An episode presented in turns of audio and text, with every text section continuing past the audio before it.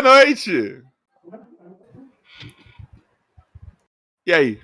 Tudo tá bom? Suave? Como é que você tá? Vocês não estão sabendo o que tá acontecendo hoje, Uma mas. loucura. Vamos lá, vai. Eu sou o Rafael Carioca, estamos começando o episódio 131 aqui deste podcast maravilhoso que tanto amo, né, Bumbão?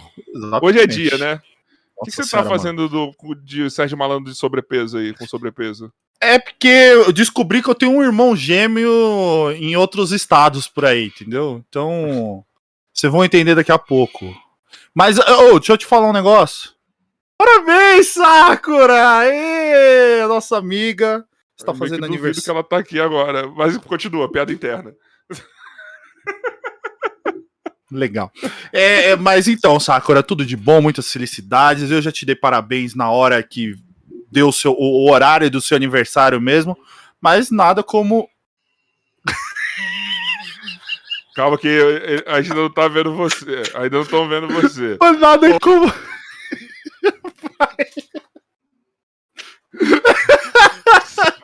Parabéns, viu? Tudo de bom. Descobri agora antes de entrar que era seu aniversário, tá? Muitos anos de vida, muitas felicidades. Espero que você aproveite muito bem seu dia. E tamo junto para um caralho, viu? Vai, Bumbo. Não, com vocês, o meu irmão de outra de outra família, né? Porque eu não sei o que, que meu pai anda fazendo, mas com vocês, Diego Hashishang. Hashishangos. E aí, rapaziada, tudo tranquilinho com a sua alma? Como é que tá nessa pandemia? Tá passando fome? Não, é, tá, tá vivo, então nada tá agradecendo. Então, então, ó, se você tá vivo, agradeça, irmão, porra. É difícil aí, essa pandemia aí, caralho. Ele tá botando cebola no miojo, meu irmão. Cebola no miojo. O, o cara, cara sabe que é ruim pra caralho. O cara já mas começou. O cara sabe que é ruim, mas é, mas é porque cortando ele tem um motivo pra chorar, né? Não é depressão, não. Tô cortando cebola, pô. A vida. É. Tá que pariu, mano. A gente tá lascado hoje. Demais. A gente tá lascado hoje, mano. Hoje tá, tá, tá Cara, sabe o que, que, tá, sabe que, que tá me lascando? Que hoje cada risada é, vai ser tipo. Uma tortura. Uma tortura porque eu tô com dor, mano. Não Sério? promete isso, não, sabe por quê? Porque não, não, não fica falando que vai ser engraçado, porque assim, aí você pinta de ouro, pô, vai ser engraçado. Aí nego vai ver prata, porque tudo na vida é assim. Aí vai falar, ah, isso é bronze, isso é bronze porque falou que era ouro. Agora, se você vender como bronze, aí quando a pessoa vê prata, ela vai dizer que é ouro. A jogada é essa, é tu inverter se a pros outros, Mas se pros outros não for ouro, importante que para mim foi, cara. É isso, é muito. Pô, isso, Há pessoas que passam pela floresta e só veem lenha para sua fogueira. Você é do tipo contrário e por isso eu te admiro. Caralho, é isso. que eu pariu. Depois dessa falou, gente. Mais do que isso eu não consigo. Tá vendendo meus desenhos? E aí, pessoal, estou vendendo Ai, meus mano. desenhos.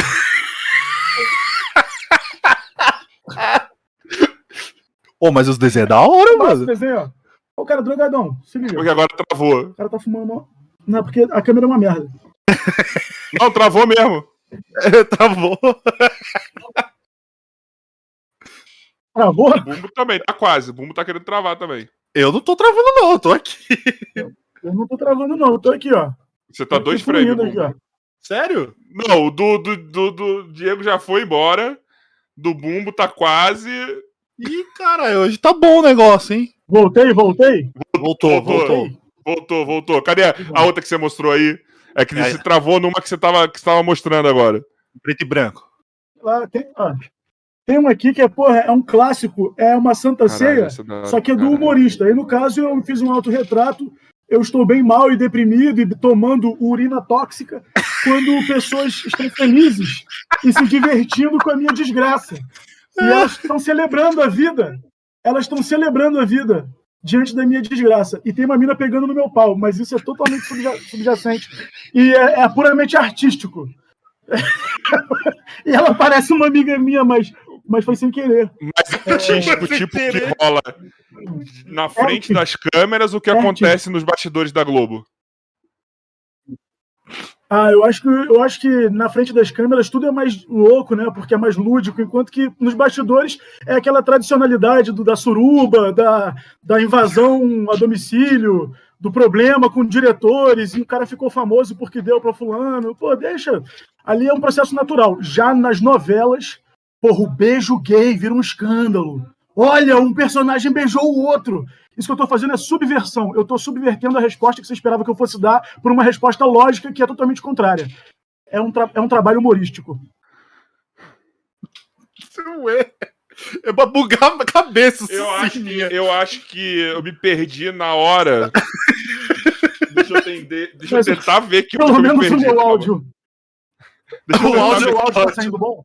Não, tá perfeito. É porque cara. a galera não sabe. A galera não sabe que a gente já tá exausto de rir do que aconteceu nos 30 minutos antes que começaram, que antecederam essa live. Sim. Isso aqui Caralho, vai ficar sim. marcado na história, como uma lembrança gostosa e, durante 20 anos, 30.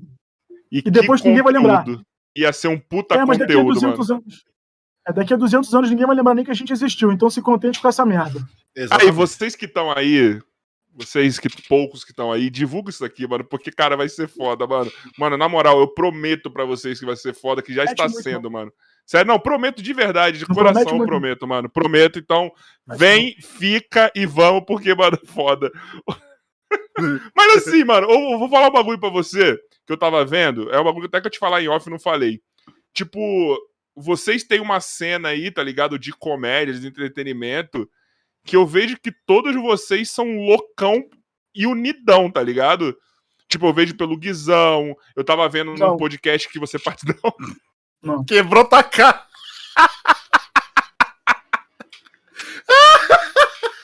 Essa semana tá boa, hein, carioca? Andy Confiniano agora que fudeu.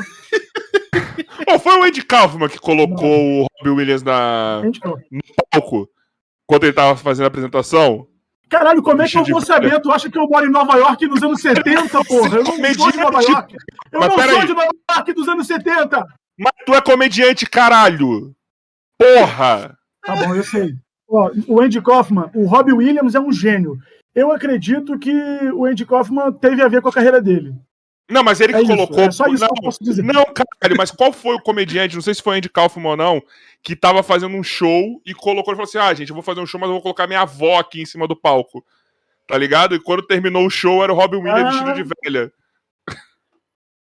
Tipo a vovozona, tipo a vovozona. Ah, não, a vovozona não, a, a babá quase perfeita. Isso, Caralho, lembrei do nome do filme. Isso, foi por conta disso que saiu esse filme.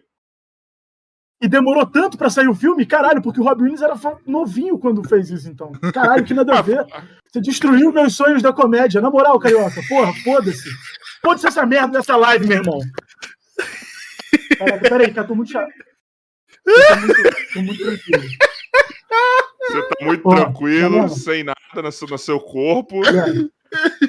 Olha só, deixa eu falar um bagulho. Deixa eu falar um bagulho pra vocês, na moral. Compre meus desenhos, caralho. Esse cara eu vi no metrô. Eu vi ele no metrô e... e eu tava com a minha mina no dia e eu desenhei ele. E todo mundo tava vendo que eu tava desenhando ele, e o metrô inteiro ria. Só que ele não. Aí uma hora ele viu o desenho, cara. Ele ficou muito chateado. E Aí fez essa cara. Dele, a... ele já tava com essa cara, ele, te... ele continuou com essa cara, e isso foi. E deu pra ver que ele ficou chateado com essa cara. que foi? E, ele... e, e é massa, eu acho que ele pensou em falar qual foi, mas ele leu o escrito que foi e desistiu, assim, falou, caralho, pesou. e são pessoas felizes e, e, são pessoas felizes rindo ao redor dele, a coisa dele. É, um frango penado. Tô vendo bem baratinho. Irmão, como que é a tua cabeça, assim? Deve ser uma, uma coisa legal, um ponto de causa, assim, muito foda, né?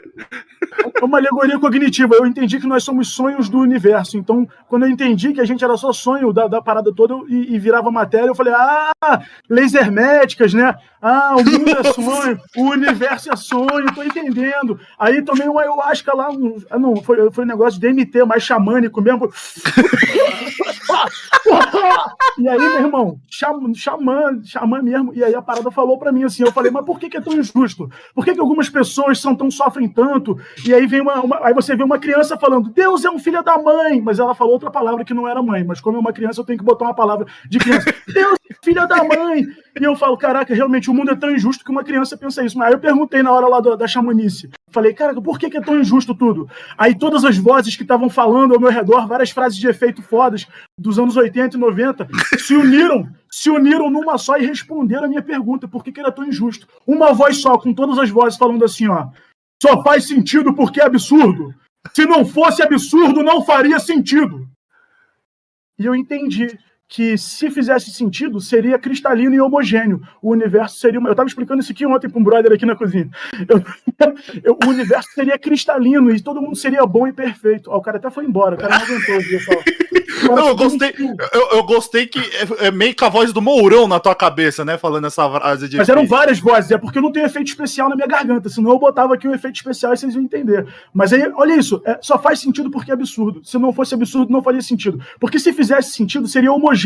Você torceria pelo mesmo time que eu, você votaria no mesmo cara que eu voto, a gente pensaria igual, a gente seria um cristal. A vida não seria o que ela é, essa loucura, essa, essa, essa amálgama existencial. Então, para o universo fazer, fazer sentido, ele tem que ser sem sentido, ele tem que ser absurdo. E quando o universo é absurdo, aí é, é onde faz sentido existir o universo. Senão era um cristal. Senão era, era, era uma cor só, era, um, era uma coisa só, sacou? É isso, travou tudo. Ih, cara, eu travei. Calma aí. Não, vocês estão travando se. Eu tô travando também. Não, não, assim? voltei, voltei, voltei, voltei. Eu tô travado, não. É, pra mim não tá nem aparecendo a imagem do, do, do Diego, mas é, é culpa é minha. Caralho, eu. eu... Você entendeu o que eu falei? Não, porque eu caí. Que pergunta escrota. Eu perdi uma escrota. parte. Eu perdi uma parte. Não perdeu nada. É isso que dá ficar tomando chá de ayahuasca, você fica falando merda. Inclusive, tome cuidado aí com a ayahuasca, porque. Mas, é... tomou, vamos. Su... Ó, supostamente. pode ser que você tenha tomado hoje. Não, hoje não. Hoje foi só, foi só tranquilidade mesmo, ouvindo um som. Porra, Three Little Birds beside my doorstep. Vou sair e voltar aqui, gente. Ué? Ele não consegue ficar aqui. Tá? E eu e tu? Não. Vamos fazer a fusão, meu irmão? fusão! Aí vira o carioca, assim. Caralho. Caraca, eu que tô chapado e tu que fica rindo, mano. Que porra é essa? Não, é que você tá maravilhoso, mano. É isso que eu tô achando, velho. Eu, eu, só fico imaginando mesmo? o Joy nesse rolê todo. O que que tá passando na cabeça? Você acha isso mesmo? Então compre meus desenhos. Eles são muito Pô, é bom, mano. Você pode botar numa camiseta. Você pode curtir uma lombra. Você pode se divertir com sua família. É isso. Compre todos. Gaste seu dinheiro suado que você trabalhou tanto para fazer. É isso, mano. Só para avisar a todos, eu vou estar só ouvindo o Diego, tá? A imagem dele não apareceu para mim, eu não vou fazer ninguém sair Gostei daqui, do tá? gerúndio, tá gostei do gerúndio, vou estar só é, ouvindo. Eu, eu, eu, lembrei, eu lembrei do meu tempo de telemarketing, foi a única é. vez que eu trabalhei com carteira assinada na vida. Vou estar te transferindo para o nosso. Eu vou estar, estar, estar só. Ah, nem sei o que eu falei eu mais. Vou Star Trek, vou Star Wars com você mais. que merda. Vamos, fala alguma coisa, vai, pelo amor de Deus. Caralho. Alguma coisa. Obrigado. Valeu, galera. O cara, eu não sei pra onde começa, mano. Tá não, é que agora ainda pra melhorar, eu não tô nem vendo. Ah, eu não tô nem é. vendo ele. Mas você tá me vendo. Assim, isso é uma expressão muito usada, né? Ah, tô nem vendo, assim, tipo assim, ah, tava acontecendo uma merda. Não, ah, não... tá te, tua mina tá te traindo, cara. Ah, tô nem vendo. É na moral, eu não tô te vendo. Então, assim, eu não sei o que vai acontecer. Na verdade, assim, vai. Eu vou, eu vou fazer algo pelo podcast. Então, eu estou vendo você aqui no, pelo YouTube. Uma coisa que eu, eu não faço. Vendo. Eu tô te vendo. Ah, tu tá é. ótimo. Então eu vou estar tá vendo aqui, tudo bem, vai, tá, vai ter um atrasinho, mas eu tô vendo aqui pelo YouTube, mano. Tá bom, tá tá? O áudio tá bom? Toda essa imagem, o áudio. Você é, tá perfeito, irmão. Você não tá ligado, você não tá entendendo que você tá você perfeito. E seu amigo, você e seu amigo ficam me elogiando muito, eu tô adorando. Não, caralho, mano. Mas a gente faz isso com todos os nossos convidados. te chupando, velho. Juro por Deus, Nossa. mano. É, vocês não tá fazendo muita coisa, mas ia tá divertido.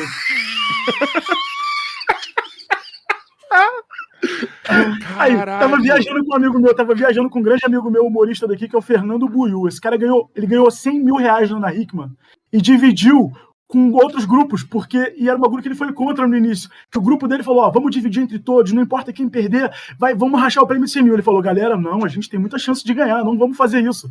Vamos ficar com os 100 mil. Aí os amigos dele, não, bora lá, porra, bora entrar na parada. Aí entrou uma rachadinha. Olha quem tava na rachadinha nos outros grupos. Tiago Ventura. Mano, não vou nem falar os nomes dos caras aqui. E todos levaram uma fatia. Todos levaram uma fatia. Todos levaram uma fatia. Tirando o, o, o, o, imposto de renda. Tu sabe com quanto que ele ficou? Quanto? Voltou a imagem para mim aqui.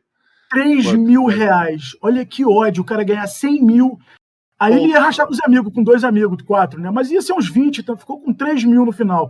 E, mas pelo menos ele ficou com cheque. Ele tem até hoje o cheque. Vocês têm que chamar esse cara para entrevistar ele aqui. É o melhor improvisador de Brasília, na minha opinião. É um dos melhores, com certeza. É o melhor para mim, mas o cara é um dos melhores. Tem, tem uns aqui que são muito bons também.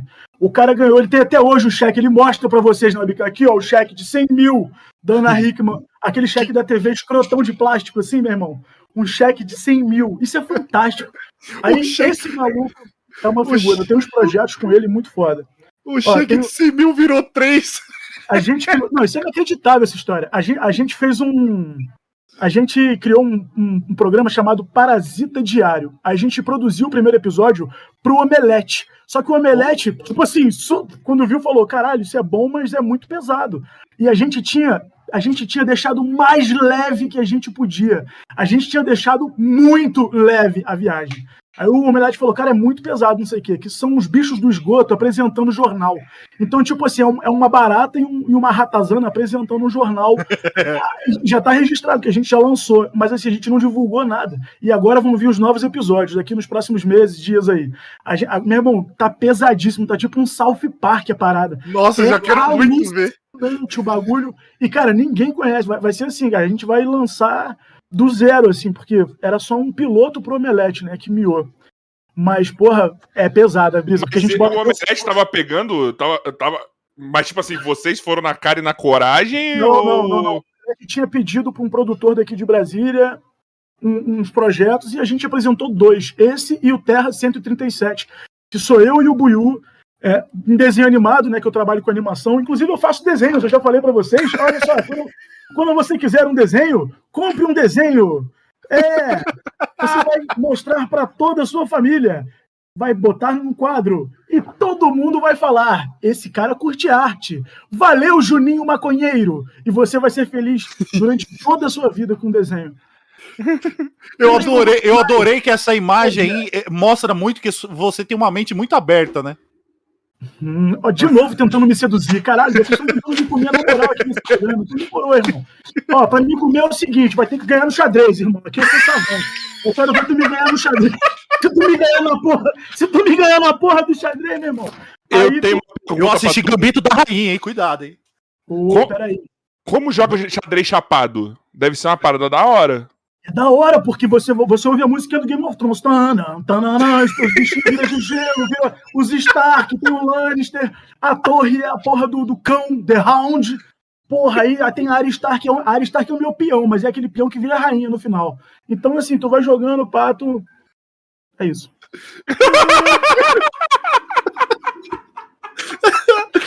maravilhoso. Caralho, maluco, onde que. Tipo assim, tu passa a noite carregando, tipo, é, Red Bull de. Eu acordei hoje 4h20 da tarde, com o meu despertador dizendo: hora de fumar, hora de fumar. Aí. mas, mas não você tá elétrico. Eu botei a voz do, eu, eu, eu botei a voz do, do, do, Stephen Hawking, a hora de fumar. Eu lembro dele pra caralho.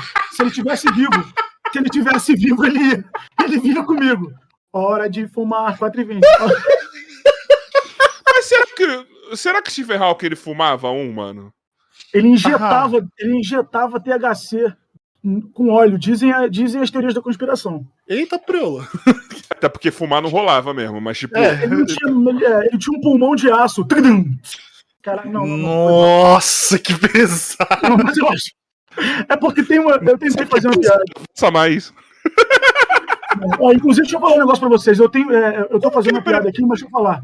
É, tem, é, tem um grande amigo meu que ele tem paralisia cerebral. E o cara é inteligente pra caramba e é foda. Eu conheci ele lá na, na Transamérica. Eu era locutor na Rádio Transamérica aqui em Brasília. Passei sete anos fazendo isso aqui. Programava os rockzão lá, falava. E aí esse cara chegou lá tal. E o bicho com a esposa. E eu vi que é, ele tinha, é real, não tô brincando, ele tinha paralisia cerebral, e eu vi que todo mundo tratava ele meio assim, tipo, oi, tudo bem, não sei o que lá, e ele assim, ah, tal. Aí eu comecei a trocar ideia com ele, meu irmão, que a mulher dele traduzia as paradas que ele falava. E aí, caralho, aí que tu vai se ligar que, meu irmão, muita gente, a galera que tem paralisia cerebral, às vezes tá ali atrofiado numa cadeira assim, mas, mas tá ali paradinha assim, mas tem uma capacidade de trocar ideia que não tá e que ela tá querendo utilizar ainda. Então, quando você encontrar alguém assim no caminho, você que tá aí ouvindo, não trate como se fosse uma criança que não tá entendendo, porque é um adulto que tá afim até de trocar uma ideia tal e se sentir incluído na, no que é no, em como você trata todo mundo, ao invés de ser tratado como ah, que fofinho, oh, sacou? E isso é o moleque que me falou. Então, eu estou divulgando essa parada para que você Seja assim. Mas é o exemplo que eu sempre dou, mano. Eu fico vendo lá o programa do Diguinho, mano. Ele tem um, um ouvinte lá que é o Jason, que ele tem paralisia também, tá ligado? E ele, mano, maluco, é assim. Ele quer, ele tá lá pra zoar com ele, mano. É, pode tá ligado? Crer, é tá lá pra zoar com ele, os caras vão, mano, os caras estão é fazendo uma patinha. É, é, que nem é um amigo. Como é que a gente faz com nossos amigos? Fica tratando bem? Oi, como é que você tá? Você dormiu bem? Você comeu bem hoje, Bumbo? Você comeu bem hoje, Bombom? Poxa. Os caras já chegam já, na, já quase um tapa na cara. É, eu, é, é, arrombado do caralho. É, porra, é, a gente é assim. Desculpa o palavrão, tá, tem patrocínio? Desculpa aí. Não, mas pode falar, filho. Relaxa, vai que vai, mano. Pode soltar o palavrão. Ah, não, sei se soltar o que quiser, né? Porque, mais, porque o YouTube tá fudendo nós, mas pode falar. Fala à vontade. Não, não pode falar assim. Tipo assim, que nem o Pedrinho Matador, tá ligado? Tipo, falar lá com o coração do pai. Eu acho que isso daí, creio eu, que. Mas ele, e se ele tava com fome? Vocês perguntaram se ele tava com muita fome? Porra, mas aí por que, que ele ia comer o coração não. do pai? Tô zoando, mano. Não, eu, acho errado, eu acho errado comer o coração do próprio pai. Eu não, acho muito feio. De qualquer ser humano, né? É, não, peraí, qualquer, qualquer ser humano não, do seu pai. Tem ser humano que, porra, vamos combinar. Tô zoando, é brincadeira, galera. Caralho, mano, eu tenho uma pergunta pra vocês dois. Caiu um avião. Sobrou só você e os defuntos. Eles vão me matar pra fazer um churrasco, certeza, moleque. Eu não, não sou defunto? defunto? Não, sobrou só você vivo. Ah, hum, você assistiu Vivos? Você assistiu Não assisti, não assisti, não assisti. Isso, por onde, você, por onde você começa a comer o ser humano? É, a parte mais gostosa, com certeza, vai, vai ser ali. Ah, eu iria na costela. A costela é garantida, porque a costela é costelinha de porco, porque dizem que o sabor da carne humana é carne de porco, né? Então. É, a, Verdade, já vou falar isso. Costelinha de porco é muito saboroso. Então a costelinha humana, com aquela gordurinha, se for um gordinho ali, uma gordinha, deve ficar muito gostoso. Cara, qual, de, qual as carnes nobres nossas, assim, mano? Pra comer a melhor picanha da é, gente, é assim. Pneu, tem a parte do pneu que tem bastante gordura, deve. Se tu botar gordura por baixo do, do fogo, fica rodando aquela gordurinha assim, meu irmão. Tu botar pra Porca rodar. pururuca! Dicas de culinária humana. No, só aqui no O Nosso Podcast. Aproveite e compre um desenho do Diego Rastichung, galera. Ele tem desenhos muito loucos. Você não pode perder. Compre um novo desenho e seja feliz para sempre, cara. São desenhos relacionados a drogas, psicodelia e DMT. Ayahuasca na cabeça. Cuidado, a ayahuasca não é para todos. Nem todos são. O ayahuasca é para todos, mas nem todos são para o ayahuasca. Faça um acompanhamento psiquiátrico. É isso. Caraca, parece ser muito propaganda de. Você tá falando. Mas peraí, mas tu já visitou um xamã pra tomar um chazinho desse? Eu visitei um hospício uma vez e vi que os caras se mordiam. Falei, eu não vou pra essa porra, não. Eu, eu, não vou, eu não vou morar nessa porra, não. O cara mordeu a outra e, e o enfermeiro não fez nada. O enfermeiro falou, é, eles são loucos. Fazer o que? Eu falei, caralho! Porra! Tem muito que então, fazer. Se né? uma faca ali, não. É, eles são muito doidos, esses pacientes. Porra! Caralho, velho. Como eu amo. Como eu amo. Ó, vou falar pra vocês todos. Eu fico indignado, parece o Datena agora. Fico indignado. É uma barbaridade. Eu, eu, fiquei parecendo o Agnaldo Timóteo. Eu fico indignado, menino. É, menino. É, menino. É, menino. Ah, menino! Como eu amo não ter controle das coisas, velho. É menino, é, menino. No dia que for com a tua capacidade de cagar, eu quero ver você falar isso. Porra, mano. Depende do lugar. Se você tiver. Mas, maluco, posso falar? Caganeira às vezes é legal, mano. Eu tive ah, uma mais não, cedo não. hoje e fiquei muito preocupado em ter ao vivo aqui falar, galera, foi mal, mas eu tenho que. Tenho que ir ali. Aí, porra. É ridículo uma situação, porra, de, degradante, mas que acontece com todos nós, como dizia o Hermes e Renato naquele quadro. Merda acontece. Merda, merda acontece. Nossa, que saudades Hermes Renato. Merda Nossa. acontece. Merda acontece. Isso é muito bom, cara. O cara, você lembrou uma parada agora muito foda. A vida é um sonho, a vida é um sonho. Você tá jogando numa quadra de basquete, que porra é essa, carioca? Caralho. Tu, tu, tu... Aonde isso você tá vendo? Re... Ah, é uma rede para o seu gato não pular. Ah, saquei. Caralho, porque eu sou do basquete e você falou numa quadra de basquete, eu caralho. Uma quadra, eu achei que a parada tava, era de uma quadra de basquete. Aqui é pra ser humano não pular mesmo aqui. O gato é, já foi humano? há muitos anos aqui, é só pra ser humano não se matar mesmo. Mas o gato foi pela janela? Essa é a pergunta. Não, o gato não morreu, o gato morreu, graças a Deus, de velhice. Que bom, que morreu bom. de velhice, ele não quis voar, não. Ele não teve uma grande aventura no fim. Que morte merda. Não, gato... Caralho, vou... Moral, não, não, não, não. Vou contar a história desse gato aí, que ele era foda, mano. Era o Stuart. Maluco.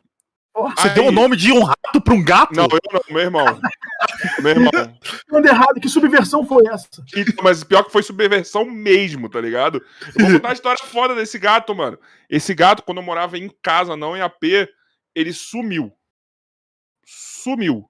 Ué? Tá ligado? Ele passou dias e aí ele apareceu, tive que resgatar ele no lugar que ele apareceu lá, tal, beleza. Maluco, isso gato saudável. Saudável o gato tava até então. Tinha feito o exame e tal. Abdômen trincadinho, a porra toda. Quando esse gato ficou velho, ele começou a ir por. Ele tinha abdômen trincadinho. Não, mentira, ele era fofinho. Ele, ele era um gordinho saudável. Aí, mano, quando a gente levou ele no médico depois de velho, mano, sabe o que a gente descobriu, mano? Que deram chumbinho para matar esse gato. O chumbinho não desceu, ele ficou alojado não sei aonde. Isso, o gato ficou a vida inteira com a porra do chumbinho meio que alojado, não sei qual que é a fita.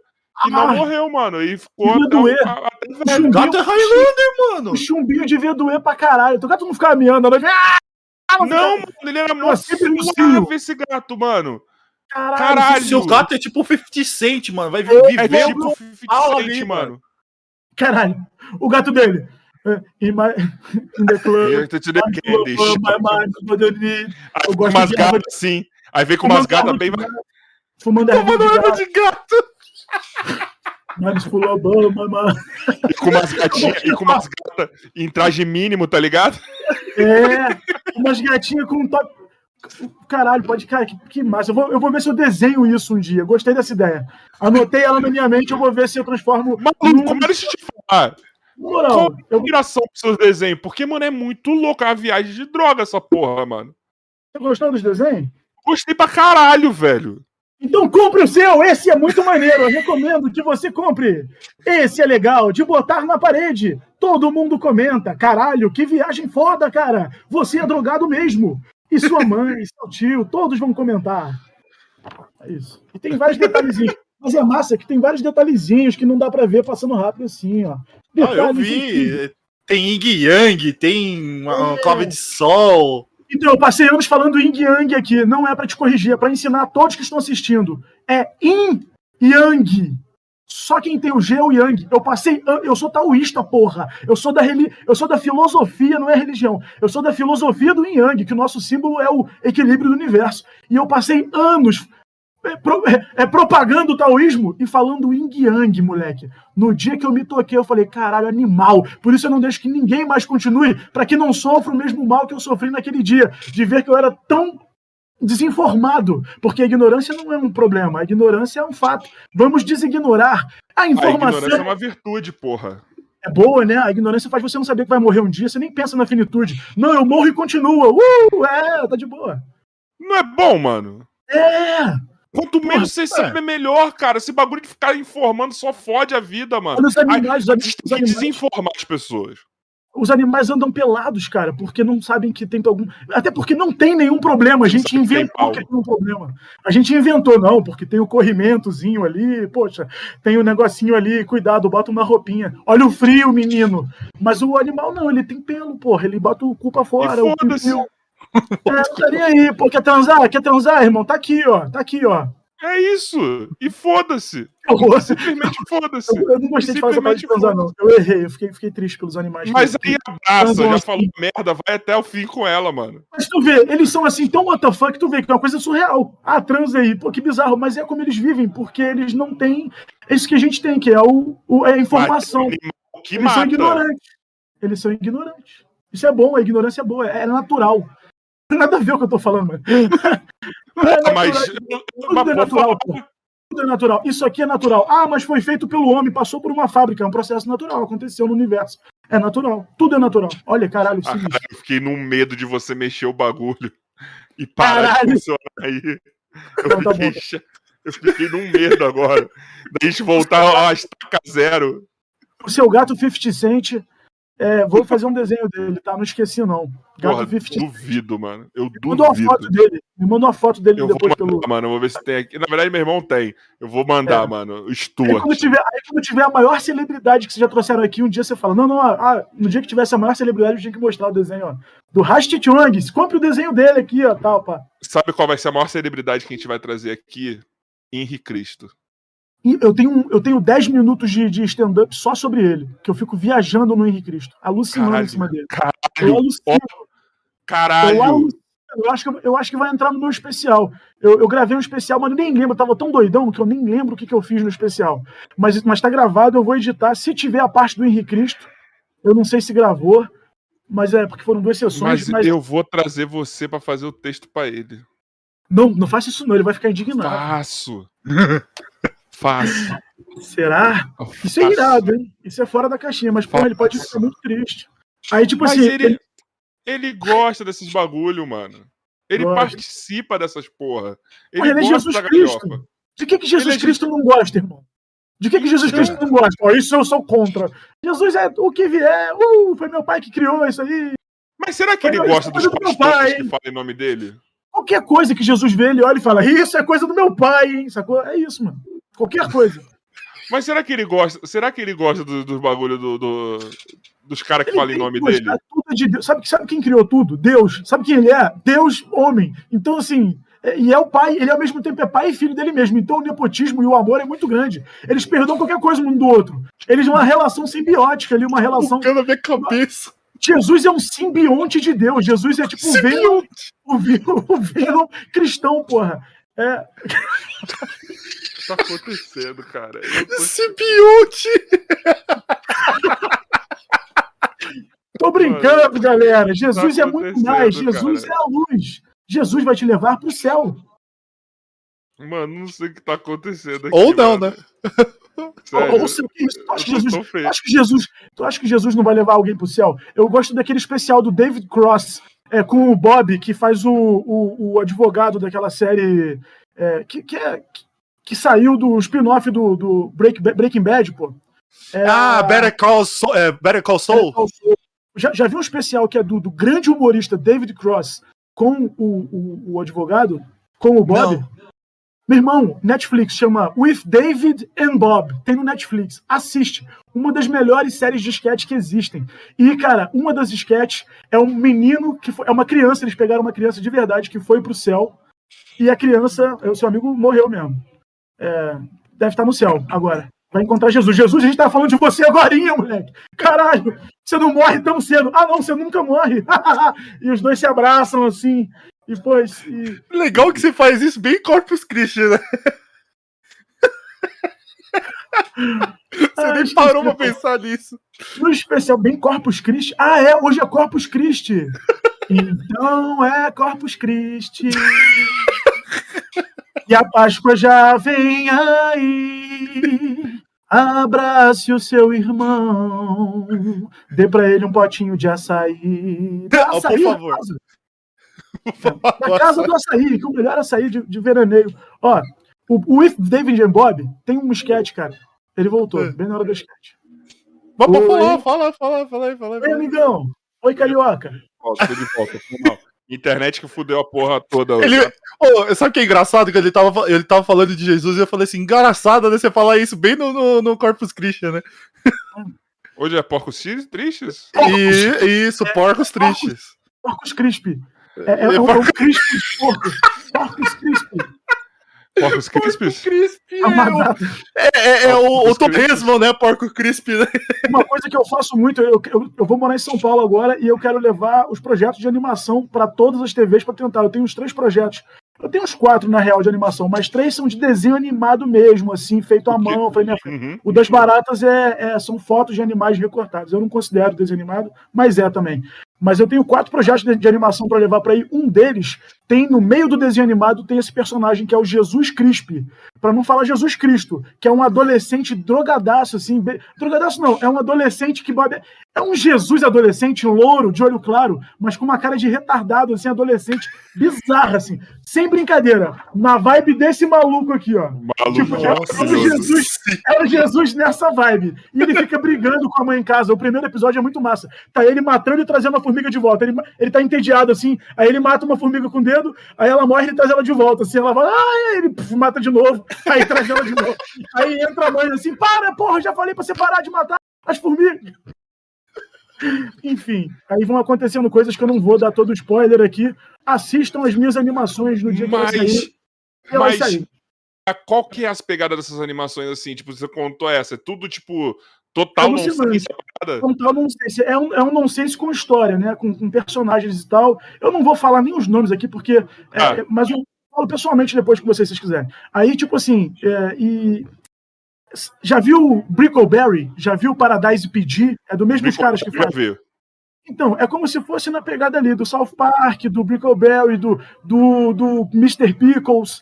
É naquela Nossa, pegada de. Pickles é maravilhoso. É naquela pegada de desenho para adulto, altamente gore, que não te poupa de nada, assim, não te poupa de, do nojo ou do não sei o quê, mas uma linha, uma linha minha, né, brasileira. Eu tento. Todas as artes que eu faço, todas mesmo, arte de, de, de do stand-up, de, de, desenho, de dublagem, da, da caralha toda, tudo eu faço, eu tento ser o mais original possível, porque o mais foda da arte não é ela ser perfeita, linda, super realista. Não, não, não. O foda da arte é ela ser original. Quando você fala, caralho, eu só vejo essa parada nessa coisa, nessa pessoa. Isso é autenticidade. Eu acho que o artista que não busca autenticidade tá fudido, porque ele não faz arte, ele tá fazendo um produtinho para vender. Caralho, você, você mandou bem pra porra nisso. Foda, eu acho que você tem que ser o mais autêntico, genuíno com você mesmo e não ficar se prendendo ao, ao que o mundo te moldou, mas sim o molde que você traz pro mundo. É, caralho, isso é louco, hein? Porra, gostei. Nossa, isso foi bem pra caralho, velho. Te amo muito.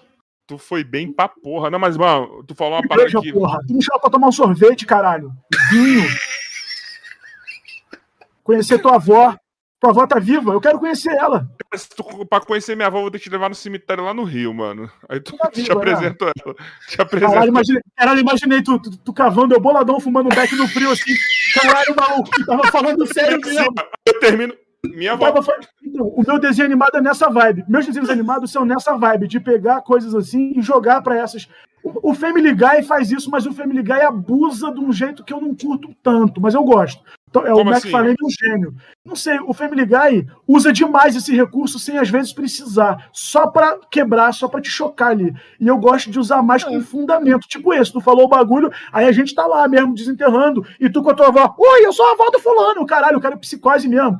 O caralho, bicho, maneiro, oi, vó do fulano. Você, você. a avó começa a entrar numa comigo assim. Você tá achando que eu não sou real? Eu não, você é real, tô ligado que você é real. E eu tremendo, fumando um e tu com, tu com a, a pá na mão e a velha aqui. Eu sou real, eu. Você. Não, parei. Desculpa. É a sua avó, desculpa, eu tô fazendo piada com a tua avó. Vou fazer, cara, fica à vontade, eu tô achando maravilhoso. Mas será que ela já tá comidinha pelos bichos só a caveirinha ou tipo tem ainda que tem uma mulherzinha assim? Cara, eu acho que já foi 100%, mano. Caralho, faz tanto tipo, tempo assim? Ah, faz uns três anos. Não, ela tá ainda, ela tem ainda não, umas carninhas ali, gostosas. É. Gostoso! Eu achava que já foi, mano. Não, demora um pouco mais. Dá tempo pra, pra ir? Não sei, não, mas a decomposição é bem rápida, né? Mas assim, três anos eu acho que não sei se tá só os ossos, não. Ia tá um restinho de corpo ali, né? Meio. meio. meio. Ah, não, ela foi cremada, caralho. Ah, aí fica mais fácil da gente fazer essa brincadeira, porra. Agora eu gostei. Pega lá. Pega lá o vaso, pega lá o vaso. Isso aqui é a urna. Foi cremada, mano. Foi cremada. Foi Sabe cremada. Deixa massa? Se a urna fosse assim, se quando fizesse a urna de alguém que crema, aliás, faz isso. Gente, quando eu morrer, faz assim. Crema, aí bota um desenho meu nu, assim como se estivesse preso na urna. Aí, Diego, tu tá travadão. Fecha e abre a imagem aí. Tá travadão, tá travadão. Eu? Foi eu que travou? É. Travadão. Não, só a imagem. Fudeu, então. Não, você tá quase travando. Mas voltou, voltou. Ainda. Ah, é, já foi. Voltou, voltou, voltou, voltou, voltou, voltou. Mas vai você, ficar só aquela urna. Vai em breve. Agora a imagem já travada aquela hora. Ufa. Que bom. Mas a gente tá aqui tem falando. Mas tu acha que tem mercado aqui no Brasil para essas animações? Eu, eu, eu, acho que a galera não entende muito não, essa pegada. Eu, eu amo, mano. Não acho que tem mercado, eu acho que a gente tem que criar o um mercado e é para isso que eu existo. Enquanto eu estiver vivo, eu estou nessa busca de criar o um mercado. Eu, eu lembro, tipo, o Mortandela já teve uma época assim, teve? É, teve, é, mas, mas assim, não chegou a fazer uma série muito. Nunca, existiu uma. A série mais foda que já existiu aqui desenho animado é o Irmão do Jorel, que foi produzido pelo. Cartoon Network com o Juliano do, do Amada Faca. Ah, não sei se ele é do Amada Faca, mas é parceiro ali do Daniel Furlan. Eles se juntaram uma galera criativa lá do Espírito Santo, foram pra MTV, conseguiram espaço em São Paulo, apareceu o projeto do Cartoon Network pedindo um desenho. Eles pá, pegaram, o Juliano mandou os desenhos que ele já tinha, as ideias, coisas que eu tenho aqui também dos meus, sacou? O projeto, tudo que você tem do projeto. Ele mandou tudo pro Cartoon, Cartoon comprou. Passaram dois anos produzindo e saiu aquela obra-prima, né, que é o Irmão do Jorel, que é um trabalho artístico, é genuíno, autêntico, tudo a ver com o que eu tava falando agora. Então, o que a gente precisa é, é, produzir sem depender de um Cartoon Network, entendeu? É conseguir fazer produção independente. Mas aí precisa de dinheiro, precisa de tudo. Então, Se é não isso, fosse tão caro fazer uma animação, ia ser foda produzir pro YouTube, né, mano? Ou qualquer outra é plataforma, eu, né, cara? O pior é que eu sei fazer tudo de uma animação. Eu, eu estudei tudo que eu podia para eu, eu, tento ser o mais independente possível para as minhas produções. Porque quando você depende de alguém, não sai, irmão. Aí rola uma treta, não sei o quê. E quando, só que quando você tá sozinho no rolê, é tudo mais lerdo também, porque, cara, imagina ter que fazer arte final, desenho, a, a, a colorização, a animação, a edição, a, a finalização, a masterização para não sei o que. Tu sozinho demora quanto tempo? Demoraria quanto tempo pra fazer, sei lá, um episódio? É, eu sozinho, um episódio de 30 minutos, caralho, moleque. Putz, ia demorar um bom tempo ali, uns, acho que uns seis meses, sete, se eu tivesse assim, focado Nossa. só nisso. Assim, caralho, minha vida é só isso agora. Eu acho que uns sete meses. Eu, pô, mas assim, animação Caralho, é um negócio muito doido. Tem animação que eu fiz assim, tipo, pro, tem uma que eu fiz pro Henrico Lírio, lá do Rio, que ele pegou aquela música Se um dia eu pudesse ver. Aí, aí fez um funk. Aí ele me deu e falou, me deu uma grana e falou: faz aí um clipe aí pra mim. Aí fiz o um clipe assim, mó despretensioso, simplão, botei lá uns personagens animados. Porra, deu um milhão e meio de acessos, rápido assim. E, e foi uma animação feita em, em dois meses. Mas, ó, dois meses. E aí tinha três minutos, quatro minutos de animação. Então, assim, é foda. Fazer animação é muito difícil. Se tiver muito personagem. Mas quando você faz personagem, já tem o cenário, não sei o que, você vai constrói tudo, fica um pouco mais fácil. Eu tenho um grande amigo que é o Anaximandro, lá, do, lá de Alagoas. Cara, que, que dublo, maravilhoso esse nome. Eu dublo um personagem para ele do, do Capitão Prego. E ele faz uma animação por semana. Ele faz uma animação de cinco minutos por semana com todos os personagens, não sei o que, e tá bombando, tá crescendo, tá, vai crescendo exponencialmente, né, no YouTube. A criançada que assiste, né? Olha isso, o cara me chamou para fazer um personagem fixo lá, e o personagem sou eu, assim, malucão, falando e merda. É um público infantil. Um público infantil. E vem as crianças mandar para mim, oi, seu guarda, galera, eu não sou seu guarda. Eu vou tiro, assim, não fica no meu, meu Instagram aqui, não é pra criança, é um negócio que fala muita merda. Eu tento ficar driblando. Assim. Aí, mas aí volta e meia uma criança segue e eu tento. Aí eu dou uma bloqueada, que eu, não é na maldade, mas é porque, porra, não é o conteúdo que eu acho. Não dá, que... né, mano? É. Pra segurança dele e sua também, né? De certo modo. É, é, pra mim, é foda-se. Uma hora eu vou morrer, já tô consciente disso. A criança é que é uma criança, né? Tem, tem que preservar. Mas o conteúdo não é pra criança, né, mano? Tu tá salvando a vida daquela criança ali, mano. Tu tá. Não, tu... A vida é massa. Tu tá salvando a não, alma dela, cara. Eu vou fazer um canal só pra eles, assim, que vai ser eu. Oi, galera, não brinque com fogo. Caralho, eu, eu fazia isso, sabe aonde? Real, na TV Colosso, quando eu tinha uns 6, 7 anos, sei lá, 5. Eu fazia na TV Colosso essa porra. Eu falava, não brinque com fogo. Fui um dos poucos humanos a aparecer na TV Colosso. Eu e mais umas crianças lá na época. Travou de novo. Caralho, não sei se a Débora Seco fez essa porra também. Sei lá, mas crianças fizeram falar.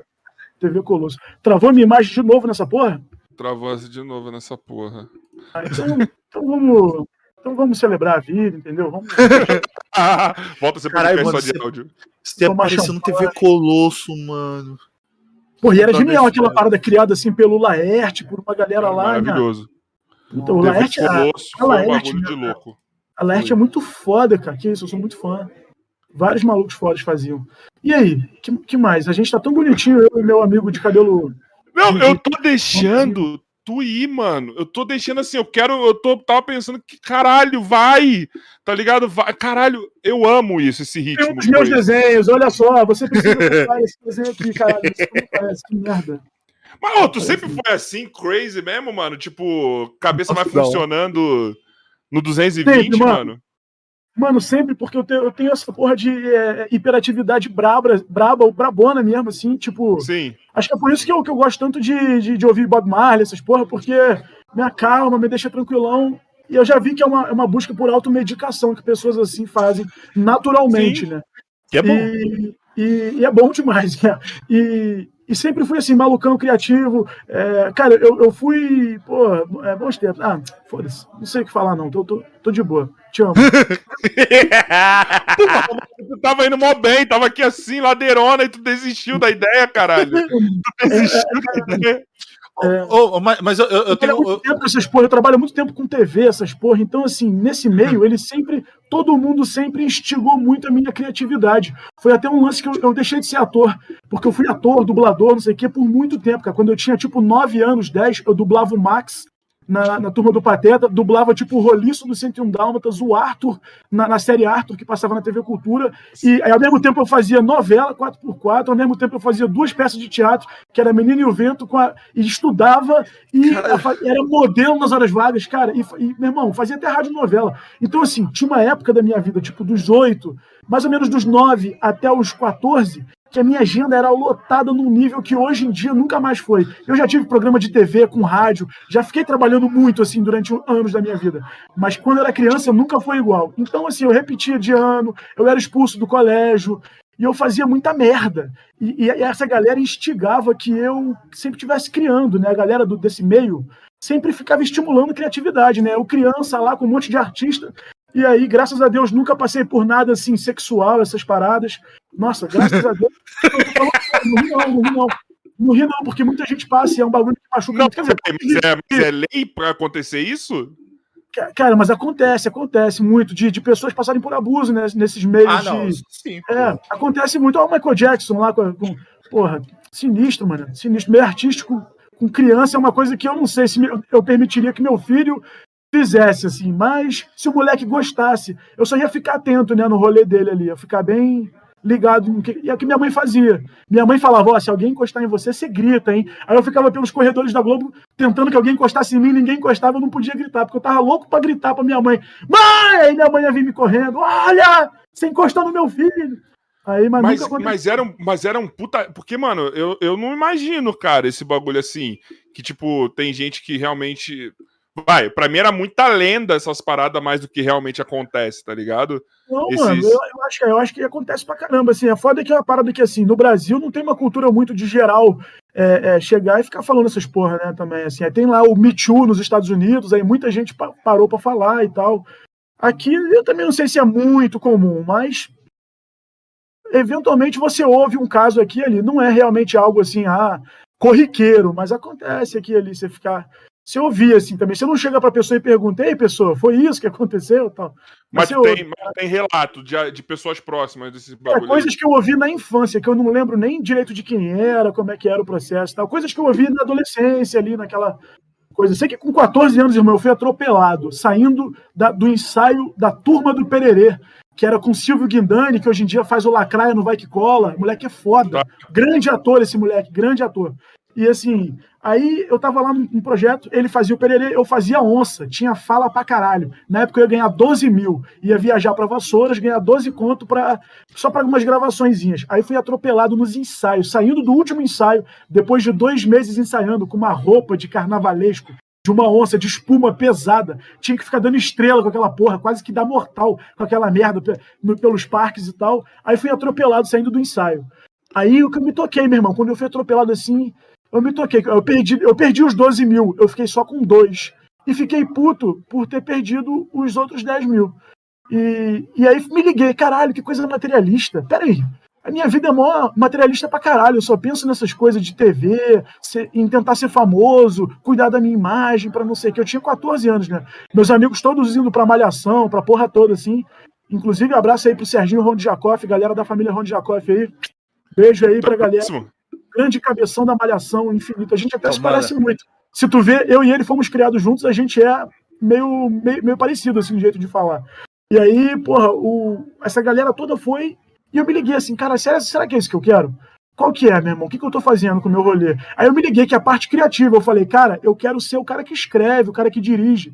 Porque esse cara, sim, ele cria um universo. O ator, na época eu me liguei, é só um boi mandado, assim, tipo assim, eu vou lá e faço o que estão mandando. Aí perdeu a graça para mim, assim, eu, eu falei pra minha mãe, ó, parei. Aí minha mãe falou, caralho, tá maluco, tem muito teste para fazer. Eu fiz até teste pro Farofa, meio que na sequência, não passei. Eu fui fazer o teste muito puto, meu irmão. Eu fui fazer o teste assim, oi, tudo bem? Eu sou... É, eu, com a não passar. Eu sou o Diego Rachichong. Não, ainda, ainda tentei passar, tipo, mas eu tava tão mal eu tinha acabado de, de recuperar do atropelamento, estava numa fase assim de, de começar a ficar maluco, a ouvir, a ouvir músicas que eu nunca tinha ouvido, a, a, a explorar o mundo mais dos meus amigos. Porque eu estava preso num mundinho fake de artista. Pode que é crer. é um é, por mais que seja, tá, mas é um mundinho ali muito egóico. Um mundo onde a inveja, por exemplo, é considerada uma coisa natural e que faz parte. E hoje em dia minha visão é outra. Assim, minha visão é tipo assim, caralho, a inveja é simplesmente uma admiração que você sente, que você canaliza essa admiração no seu egoísmo. Aí você para de sentir algo bom, que é admirar, para sentir algo ruim que te faz mal, que é sentir inveja. Então, a, a, as pessoas são acostumadas a sentir essas paradas e não entendem que é uma furada, que não precisa ser assim. Que você pode parar de sentir inveja na vida porque você é capaz de só admirar e não envolver o seu ego nesta merda. Mesma coisa vale pro amor. Quando tu ama alguém e tu bota, e bota egoísmo no amor, vira ciúme. Não é mais amor, é possessividade. Aquela pessoa só pode ser feliz com você, com mais ninguém. Aí acabou o amor, aí virou uma mentira, porque você não quer quer que aquela pessoa seja feliz. Você quer que ela seja feliz com você, para te fazer Sim. feliz. Então, tudo que envolve egoísmo, para mim, dá merda. O que, que eu entendo? Que o egoísmo é satanás. Que quando o nego fala de demônio, não sei o quê, o mal, simplesmente alegorias para o egoísmo humano. É como eu vejo. Então, assim, você quer ter uma vida massa, você quer ser o mais maneiro possível, no dia que tu for morrer, tu pensar, caralho, eu ajudei todo mundo que eu pude, eu ajudei o mundo a ser um pouquinho melhor você tem que ir tirando o seu egoísmo de cena. O egoísmo faz parte. Se você continua comendo por causa dele todo dia, você acorda, luta, trabalha, compete. É, mas assim, eu não acredito num mundo competitivo, ainda mais na arte. Tem muita gente que leva arte com competição. Não entende que arte não pode ter a ver com competição, arte tem a ver com união, arte tem a ver com a gente somar, a gente criar algo maior, nunca em separar e cada um por si. Então, assim, quando eu vejo um artista pregando separatividade, é, é, é, sei lá, eu não acho muito legal. Tipo assim, criando panelinha e falando. Mas ah, é isso panelinha. que eu falo, que vocês aí parece, a cena de vocês daí parece que é muito unida, tá ligado? Por isso que eu falei é, naquela hora. Não, é, tem uma galera que faz umas panelinhas assim e evita outras pessoas nessa panela. E é bem assumido aqui. Tem gente que é assim, mas não é o caso, por exemplo, do Guizão. O Guizão é, é ele é do mais do YouTube, né, e tal. E aí, porra, tu, tu não tem treta nenhuma, jamais, tal, mas rola. Mas o que, que eu penso? É o que, que eu sempre falo aqui, eu produzo shows aqui também. Ô, meu parceiro, nos meus shows, eu convido todo mundo que eu puder enquanto estiver rolando. Eu vou chamar todo mundo um por um. Eu não, eu não, vou, eu não vou evitar chamar ninguém nunca, porque aquela pessoa não é da minha galera. Hum, hum, eu acho que a gente tem que propagar, e eu sou muito a favor da gente se unir sempre para fazer coisas grandiosas, como, por exemplo, lá o Cine Hollywood, lá do Ceará. Sim. Os caras fizeram se uniram, fizeram um filme foda, meu irmão, com vários humoristas locais. Eu acho isso do caralho. Aqui em Brasília tem grandes humoristas, gigantes. Iago Dornelas, que tá começando, escreve comigo lá o Tiranossauro Beck, que tava bombando no TikTok, mas a gente falou. Tem uns vídeos lá com 100 mil acessos. Tiranossauro Beck, a gente pega. É o Tiranossauro Beck, é um, fanta, é um fantochezinho de um, de um dinossauro, e ele fica só pegando notícia do dia e alucinando em cima das notícias. Cara, é muito maneiro. É uma das melhores coisas que eu faço aqui em Brasília. Mas é, é, a gente parou de fazer com a pandemia, tal, todo mundo foi para um lado, assim, a gente deu uma, uma, pausa, mas vamos voltar agora com o Tiranossauro. E, e, mas aqui em Brasília a galera tinha que se unir. Iago Dornelas, Fernando Buiu, que eu falei mais cedo. Enfim, uma, uma galera fodaça aqui de Brasília que, que manda bem, né? Que, que merece uma oportunidade mas é muito às vezes. foda isso, né, mano? Que, tipo assim, se tá fora do eixo aqui, não vai, né, mano? Tipo, é por isso que eu vou pra tá em Rio, São Paulo, fudeu, né? É, porque aqui, ah, não é nem Rio, eu acho que pro, pro stand-up, eu acho que é mais São Paulo mesmo, porque o Rio também não tem uma cena ferbulhante como é Sampa. Sampa, o público já é outro. O público tá ficando aquele público americano já. Tá ficando aquele público que entende piada difícil, que entende quando você rebusca, que entende a malícia do humorista, a intenção do humorista. Porque às vezes tu vai fazer um show, cara, uma galera que não tem essa manha, e eles querem ver, porra, o Tiririca, o Tirulipa num show pra família brasileira, com anedotas e tal. E quando você vem com, com um aspecto de mórbido, por exemplo, de falar de morte, por exemplo, de falar algo mais contundente, algo mais filosófico, mais mais adulto, eu diria. Aí as pessoas chocam assim, caralho, falou palavrão, ó. Eu tenho até a música que eu falo assim, caralho. Ah, enfim, não vou falar que não. Eu vou, vou lançar a música um dia eu mando pra vocês. Mas não, eu, eu, lançou, caralho. Eu, pensei que tinha eu questiono isso, eu questiono que eu falo assim, porra. É, pô, ah, que as pessoas ouvem às vezes um palavrão e são hipócritas o suficiente para agir em cima disso como se elas não falassem, não ouvissem palavrão também. Aí eu não entendo. Tem gente que evita, tudo bem, tem a galera que evita palavrão e tal, mas é complicado, é um, é um tema complicado. Acho que o público ainda está muito imaturo, o público brasileiro. Eu fico nessa esperança de ver os humoristas envelhecendo e a plateia envelhecendo junto. Digo, envelhecendo para o humor, que é uma plateia que já começa a, a sacar qual que é da parada do stand-up comedy, que é você falar do cotidiano, de você é, alterar até a própria visão da realidade, é, é, questionar o cotidiano, sabe, é criticar a, as, as práticas sociais que são toscas e ultrapassadas e mantidas. Então, assim, é um trabalho massa do stand-up. Eu faço uma porrada de coisa aí com arte e eu, eu vejo que o stand-up comedy é uma das mais sublimes, porque é, é uma das que mais vai na alma do cara e extrai dele a visão de mundo que ele tem. E não é através da música, que também é muito foda, com desenho, é, é, é menos abstrato e mais concreta essa arte, que é a visão do cara do mundo e ele fazendo graça ainda disso, que é onde eu piro. Porque você tirar graça da desgraça, que é. A vida é muito difícil. Buda dizia: a vida é dor. Tu fazer graça em cima disso é tirar ouro de merda. Então os humoristas têm aí o toque de mir, Midas, o toque de merdas. Eles, eles tiram a graça da desgraça. Eles tiram o ouro da merda. E eu admiro muito todo mundo que faz e se propõe a, a enfrentar uma vida com essa missão. Porque não é, não é fácil, né? É, é, é difícil tu, tu, tu, tu, sobreviver disso, de fazer arte, então fazer comédia, então é e é mais difícil. Fazer rir, né?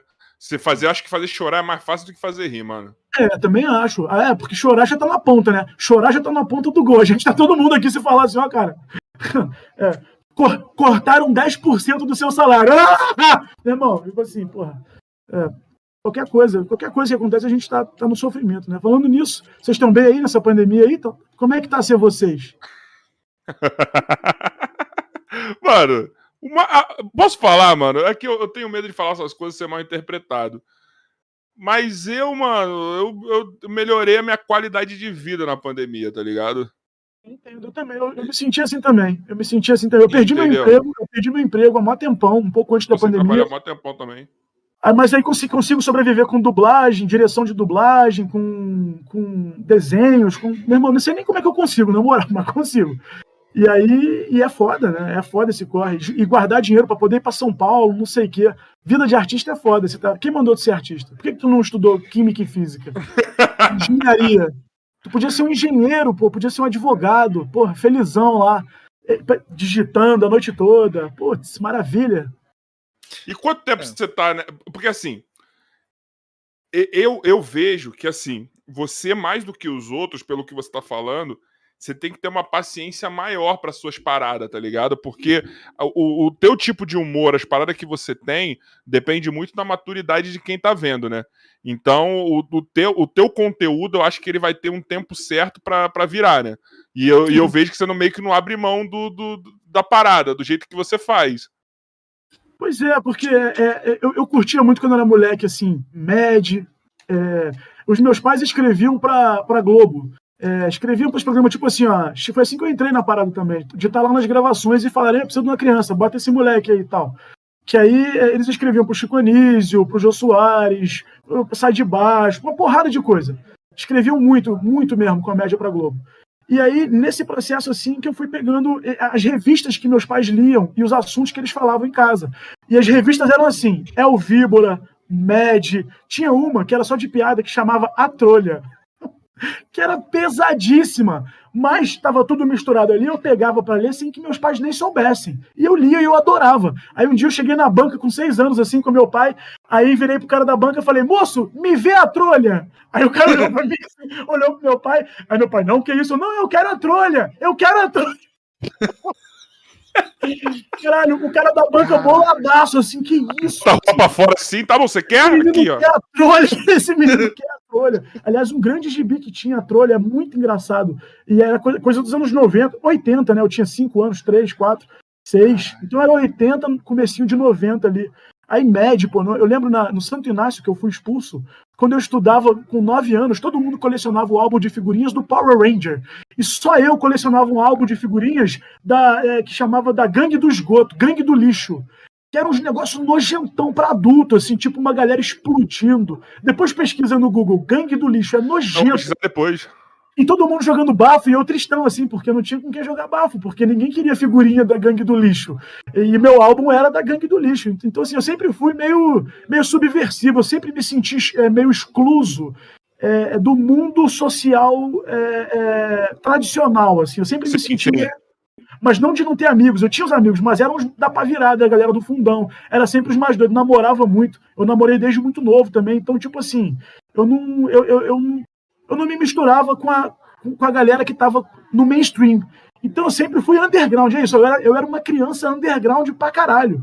E aí, pô, quando eu virei adulto, quando eu virei adulto, porra, não tinha como eu não ser um adulto underground pra caralho também, porque, porra, se criança eu era, caralho. Só que o underground é underground, né, meu irmão? Underground não vira mainstream.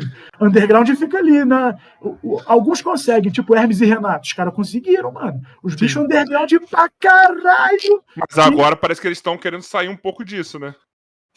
Será? Estão querendo sair um pouco disso? Ah, olha aí as, as participações de podcast aí. Eles estão meio que tentando dar uma polida, tá ligado? Ah, não, será? Pô, é tipo, é tipo, aí vai virar tipo Skank, que era uma banda, porra, cheia de pegada, e agora é pra onde foi o sal? Então, eles estão dando uma polida, assim, muita coisa do que eles faziam não concordava, assim, eu não vou nem julgar, não mano. Não faça isso, Hermes e Renato, vocês não têm que então, polir, vocês têm que contrário, vocês têm que piorar, vocês, vocês têm que ser mais esdrúxulos. As sketches que eles estão soltando nova no YouTube estão legais, mano, pelo amor de Deus, eu não vou falar aqui não, mas, mano, eles estão dando. Eles vão. Eles, eles, ah, eles é estão falando sábio. sobre. Se é algo sábio e evolutivo, eu respeito. Se for algo temeroso e para funcionar no mainstream, aí eu já não gosto tanto. O que mas eu senti que é temeroso, mas não é para funcionar no mainstream. Eu, eu, eu, não achei que é para funcionar no mainstream. Mas ah, então eu achei que é algo temeroso é também. Se é temeroso e não é para funcionar no mainstream, aí vai tomar no cu. Não, para. É, Renato, para com essa porra. Eu vou ligar pro Huawei. Eu vou falar, Huawei, Liga para eles aí. Eu acho que é o problema. Eu acho que assim, eles não sei se eles estão sem saco pra arcar com o povo enchendo o saco, tá ligado? Com as coisas que falam e fazem, entendeu? Imagina, porra, mano, lançar assim hoje que um. faleceu o grande Paulo Gustavo, eu, eu achava ele incrível. Também. Saiu o vídeo. Também.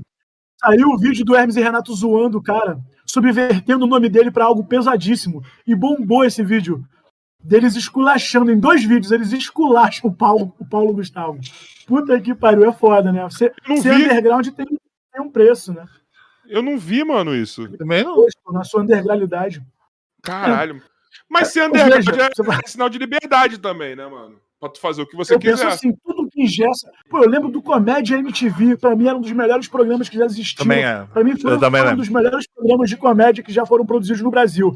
E tu vê que quando foi para Globo, tudo bem que perdeu uma galera no processo, mas quando foi para Globo, abafou o potencial. É o que eu senti, Sim. assim. Tipo assim, limitou totalmente o Adnet, que é. O Adnet até que tem uma liberdade na Globo, mas é a liberdade polida. É a liberdade remodelada. Então perde a autenticidade. Eu não gosto. É, é não, até que outros até saíram de, do, da Globo tentando é. trazer um pouco de volta isso, né? Sim, é normal. São processos naturais que é fácil falar daqui, sendo que eu não sou famoso. Vai que um dia eu fico lá também famosão e tenho que polir meu trabalho, e aí eu vou falar, caralho, eu era o cara criticando ontem.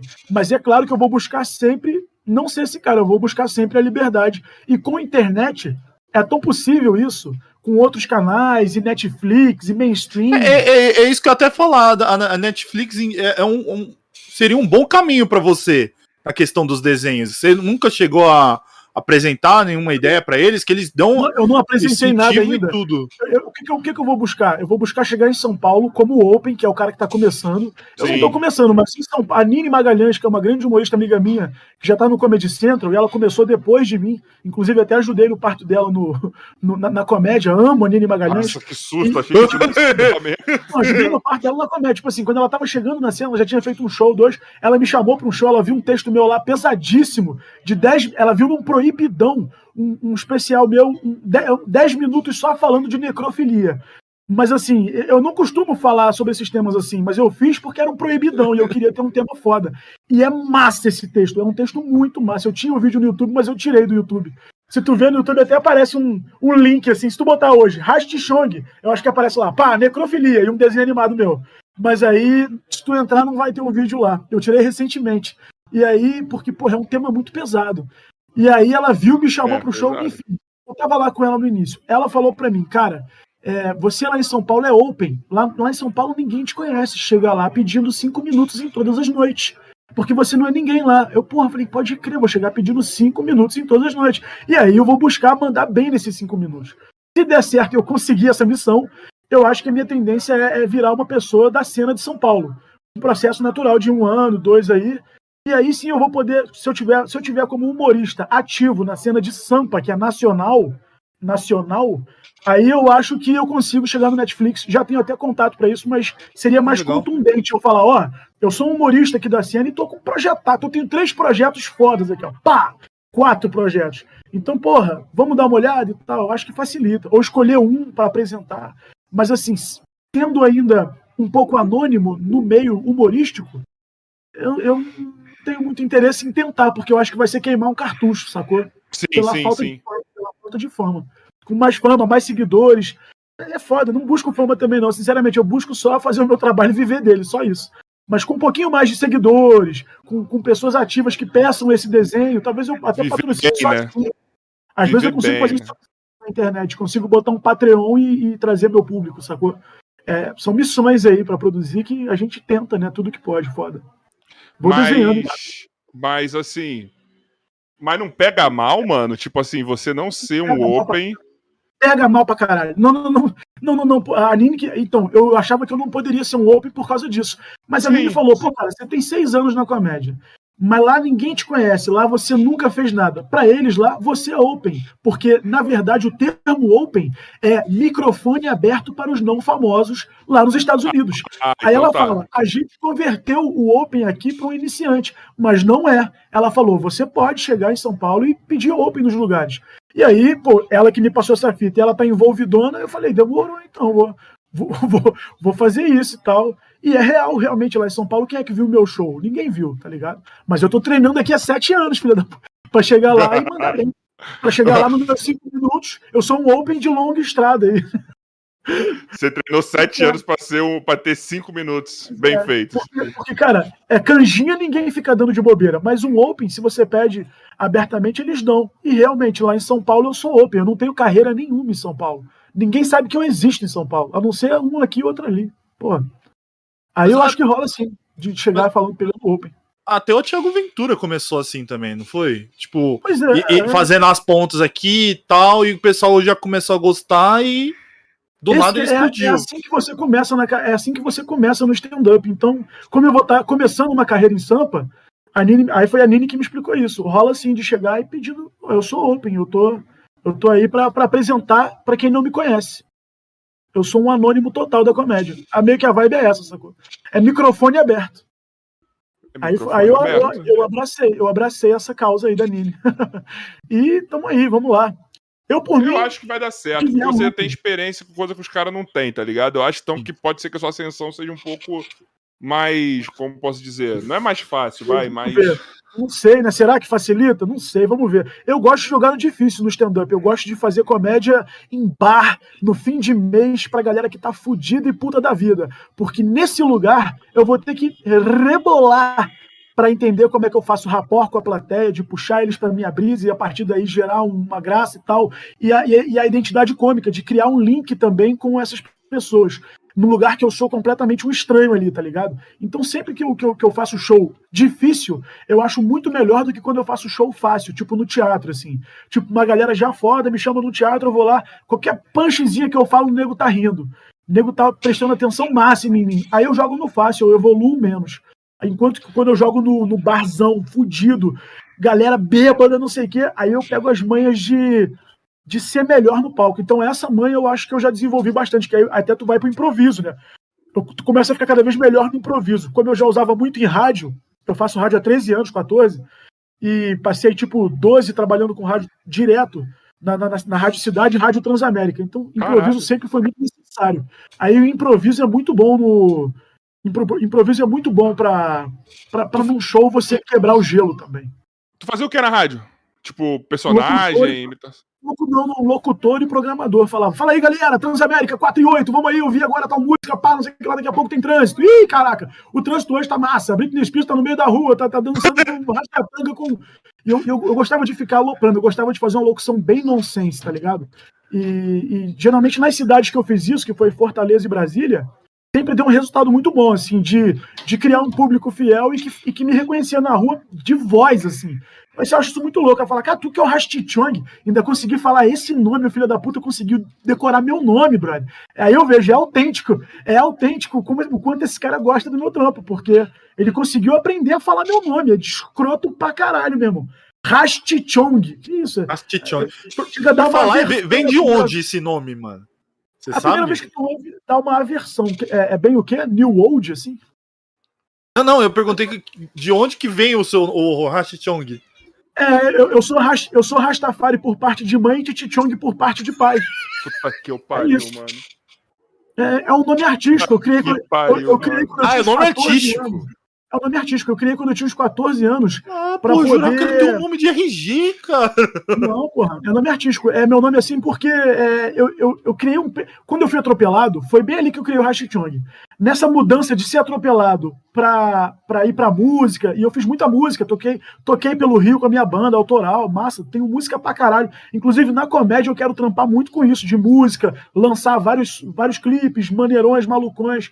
Então, assim, sempre de comédia hoje em dia, né? Na época não era tão comédia. Mas eu criei esse alter ego meu, que era um alter ego artístico, que, que seria. Porque, para mim, o Diego Duarte lá, o Diego, morreu no atropelamento.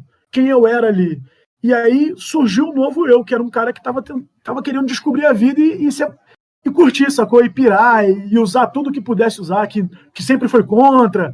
Uma, uma, uma mudança. A morte, é, passar perto da morte me, me deu uma, uma alterada de visão de vida. E nessa alterada nasceu esse nome, nasceu essa vibe. Era um cara mais coxa, então, antes de tipo de, de, do atropelamento, era um cara mais temeroso, assim, esses bagulho? Total. Eu não era mais temeroso, eu já era bem da pá virada. Eu já era bem da pá virada pra caralho. Eu fui expulso de três colégios, mano. Eu era bem malucão mesmo. Eu fui expulso com nove anos de colégio. Eu já, eu já fazia merda, já era da pá virada. Mas eu era mais careta e mais egoísta. E não só mais egoísta, mas assim, mais é, é, mais egoísta mesmo, assim, era pau no cu, assim, tipo assim, não tava nem aí pro próximo, não tinha empatia. Quando passei pela dor, gerou essa empatia. Com a empatia, a vontade de, de, de entregar algo pro mundo, ao invés de só tomar do mundo, sacou? E, e nessa vontade nasceu o Rastichung ali, que era o meu alter Eu comecei a fumar um na época, e aí curtia Bob Marley, Rastafari, e adorava Titi Chong.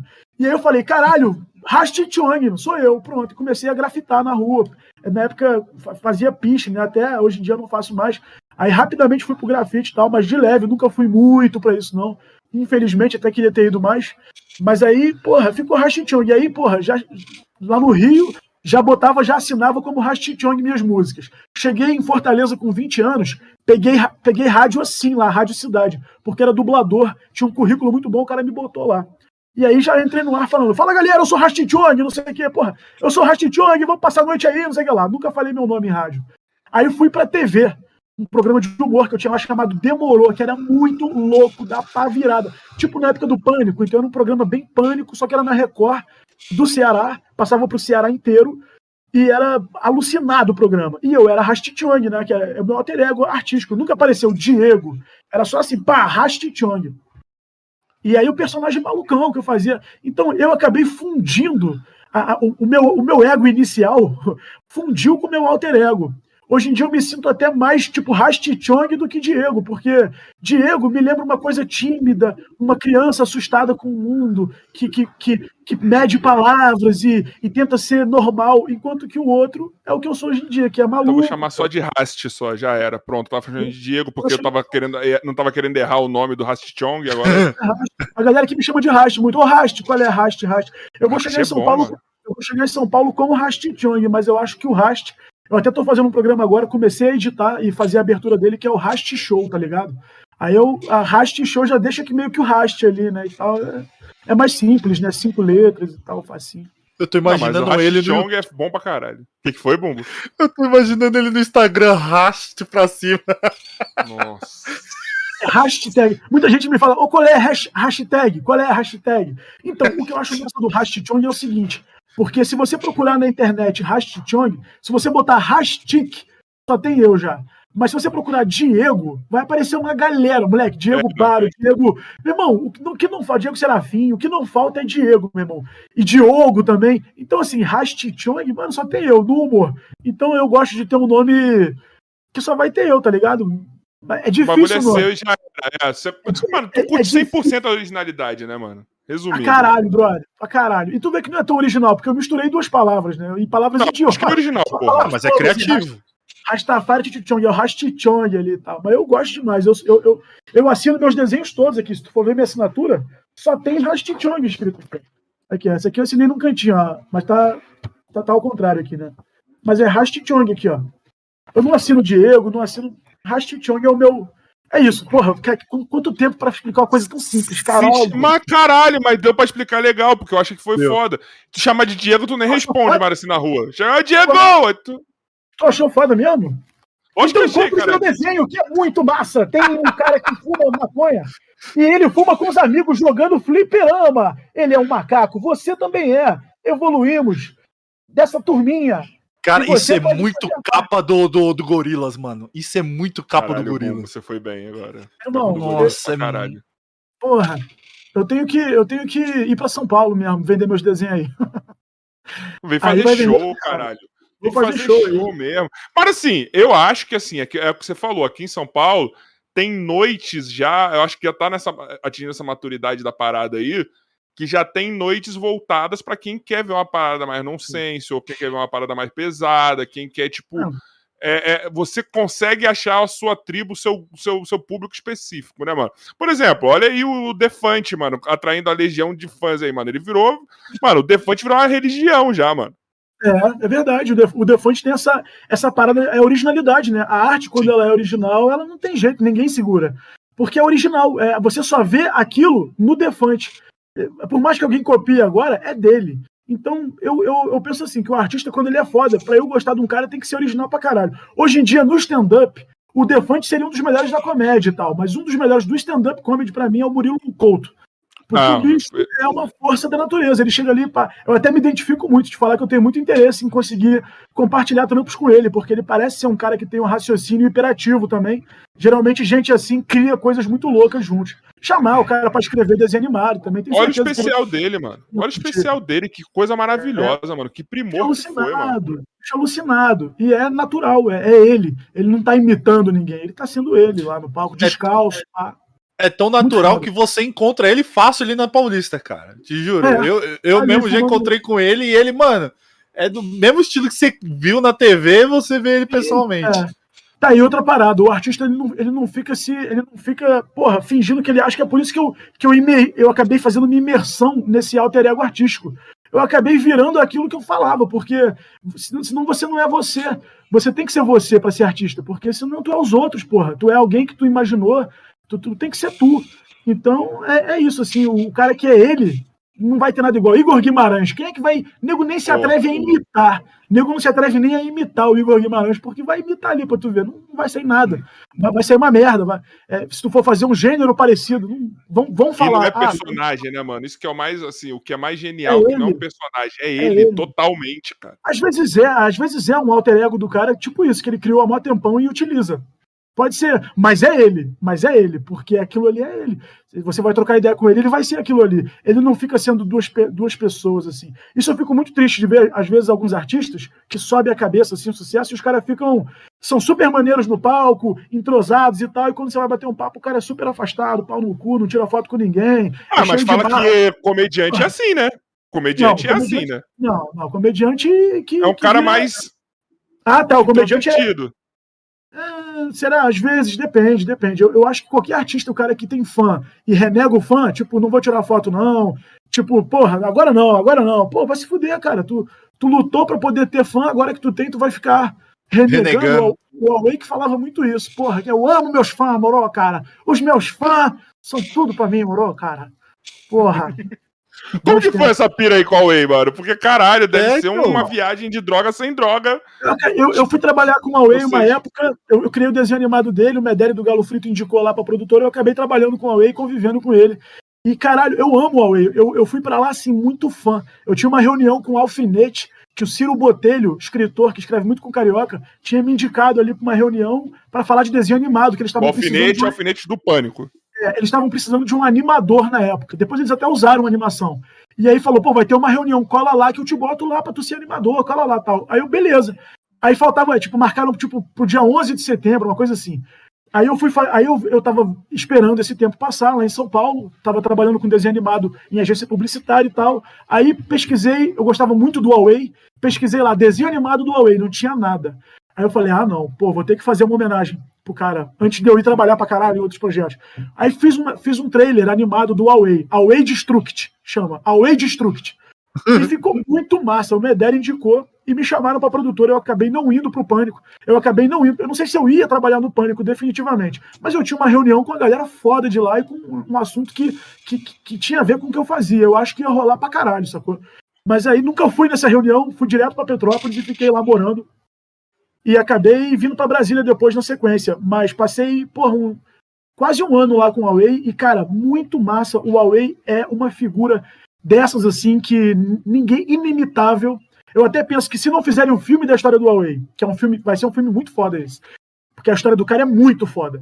Quando fizerem um filme dele, vai faltar ator para ser ele. Não vão sim, encontrar sim. um cara, não vão encontrar um cara que como, vai conseguir mano. ser ele, meu irmão porque o cara é muito, muito autêntico, muito original e sofreu muito para ser aquilo. Ele passou por muita coisa na vida para ser o que ele é, forte, é, é, é, destemido, fala o que vem na hora que vem, né? Não que ele tenha Tourette, que nem ele foi no podcast do Tourette, muito Tourette bom. Ele, maravilhoso. Bom ele Genial. no podcast dos moleques com Tourette. Cara, aquilo ali é. Eu chorava de rir. E o Owen é um cara muito de boa e tal.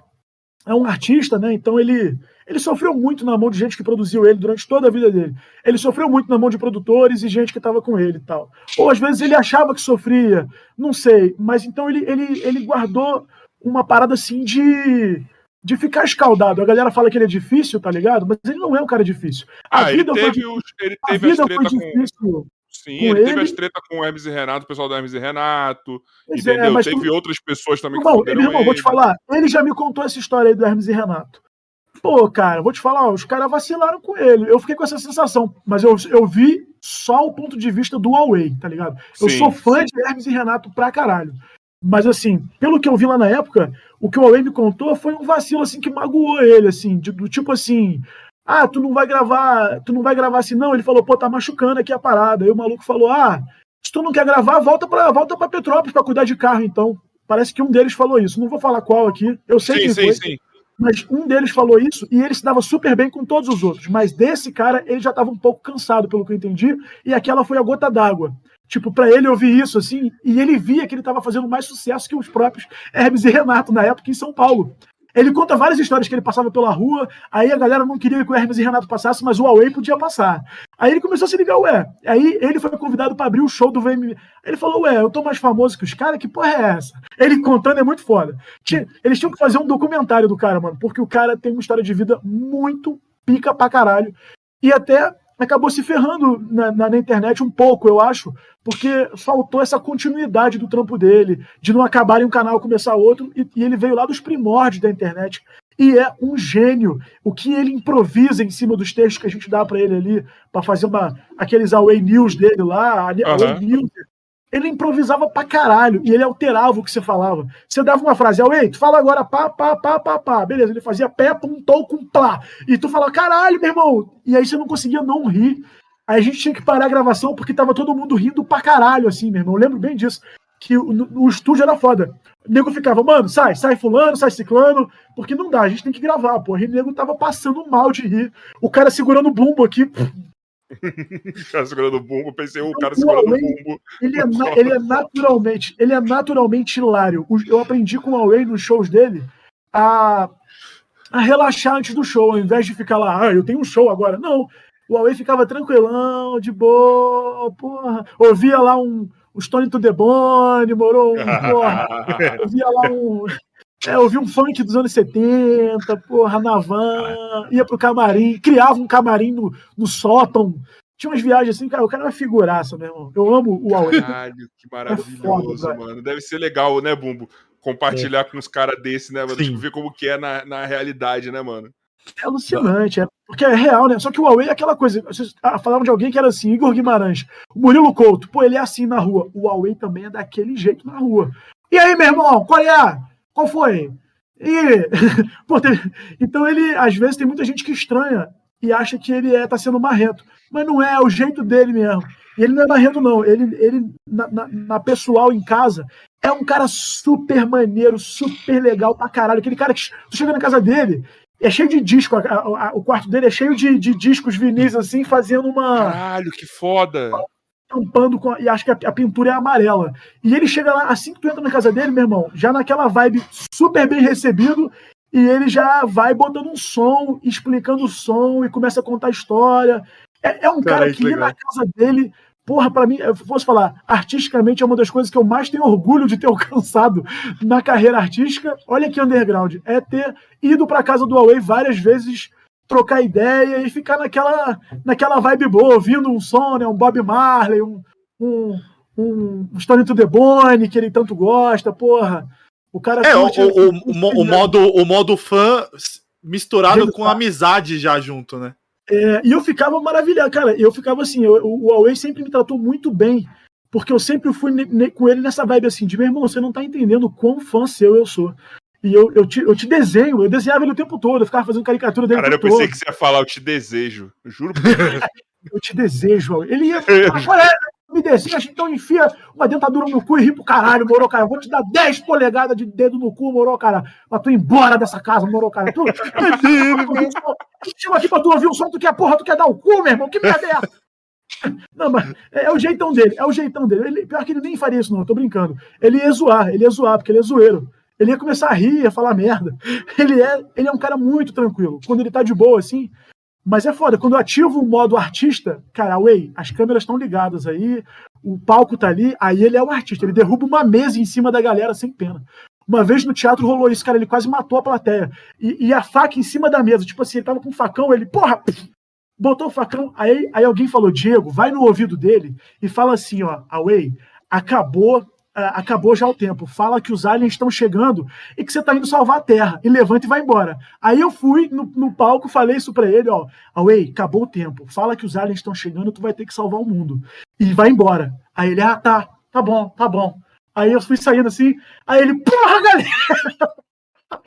Porra, galera! Os aliens acabaram de chegar, meu irmão! Caralho, fudeu! Ele pegou a mesa de madeira gigante, levantou a mesa e jogou para cima da plateia e a plateia perto do palco, assim, moleque, ele quase matou uns 10 numa só, assim. Nossa, e, e ele, é, ele é pedreirão, meu irmão, ele é todo, ele é todo, ele é todo forte, todo saradaço, o Huawei, assim. Tipo, ele tira a camisa, ele parece o CJ do... Ele parece o CJ do... ele é todo estourado, o Huawei, malhadão, assim, meu irmão. Ele pegou a mesa, levantou, tacou em cima da galera com a faca, moleque. E nego assim, ah! e o caralho, moleque, vocês quase morreram. Tipo assim, não, mano, foge! eu pensando assim, foge, galera! Corre, mano! E ninguém morreu, graças a Deus. Mas assim, o Huawei é esse cara que é explosivo, ele não, ele não mede muito assim é, se, ele vai, se ele vai matar alguém ou não no processo da, da, da, arte dele, contanto que a arte dele seja foda. E é isso que ele consegue, sempre ser foda com as artes dele. Eu pago o pau mesmo, o cara é foda, merecia muito mais moral na cena do que ele tem hoje em dia. Uma pena que o processo natural das coisas acabou inviabilizando dele hoje em dia ser muito mais famoso.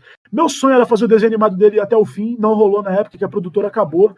E aí, a, a, meu sonho era ver no, na Netflix, na Rússia, o Huawei. Ele é um personagem brasileiro que merecia essa moral, de estar na Rússia, destruindo tudo em russo, assim. E eu, eu ficava imaginando. Mas cara, eu acho que ele vai ter valor só depois que morrer, mano. Ele é Porra, aquele cara que vai ter valor depois que morrer, mano. Tomara é, que tá... não, mas mas às vezes eu fico com medo de do valor real que ele merece realmente só chegar quando acontecer algo assim, mas tomara que não seja isso, tomara que antes a gente consiga, porra, é, botar ele em voga ainda do jeito que ele merece ser, porque o cara é muito foda, mano, o cara é a história da comédia brasileira, autenticidade, artista brasileiro foda. Como ele mesmo diz, eu danço, eu atoo, eu sapateio, moro, subo em árvore, moro, quem é que faz isso, moro? Ah, o é Danilo é ainda uma época, o Danilo uma época tá dando uma moral para ele, tá ligado? Ele tava muito bem lá no programa do Danilo, quando tava rolando os bagulho, Sim. entendeu? Eu acho, eu acho ele também. Tem, Ou senão ele, ele tem, tem, que, ter virar... um canal, alguém tem que produzir um canal dele pra ficar foda, tá ligado? Bom, é, algum programa muito foda desse também tinha que botar ele ali de figura fixa. Tipo assim, cara, o Huawei é uma figura fixa muito foda. De estar tá ali, porra, ele comentar. Tipo, era no Hermes e Renato, que ele tava ali para comentar qualquer coisa. Aí chega uma hora que mesmo é a hora do Huawei. Vai, Huawei, fala. Aí o Huawei começa a falar de tudo que rolou, porque o lance dele também é muito esse improviso. Eu, ele é um cara do. Ele é naturalmente engraçado. Então, Sim. os shows dele eram assim, ele não decorava um texto. Ele chegava lá e a gente começava a fazer pergunta. Away, e o Roberto Carlos? O ah, que, que, você acha do Roberto Carlos? Era só isso. Aí ele fazia um texto em cima do. Roberto Carlos, morou, tem uma perna de pau, morou, cara. Porra, parece um pirata, morou, que porra, enfiar aquela perna no cu, dando não sei quem. Aí, e aí a plateia vai se rasgando com a viagem do cara em cima de qualquer tema que dê para ele. E bem é underground, sujo, palavrão. Para gostar do Huawei também tem que ser bem, tem que ser uma pessoa bem underground. Verdade. Eu, eu gosto. Ah, mano, será que precisa ser underground pra gostar da Huawei, mano? Porque a é minha mãe não é, ele... A minha mãe não é altamente underground e ela amava o Huawei. É, então. Fala que é muito boa.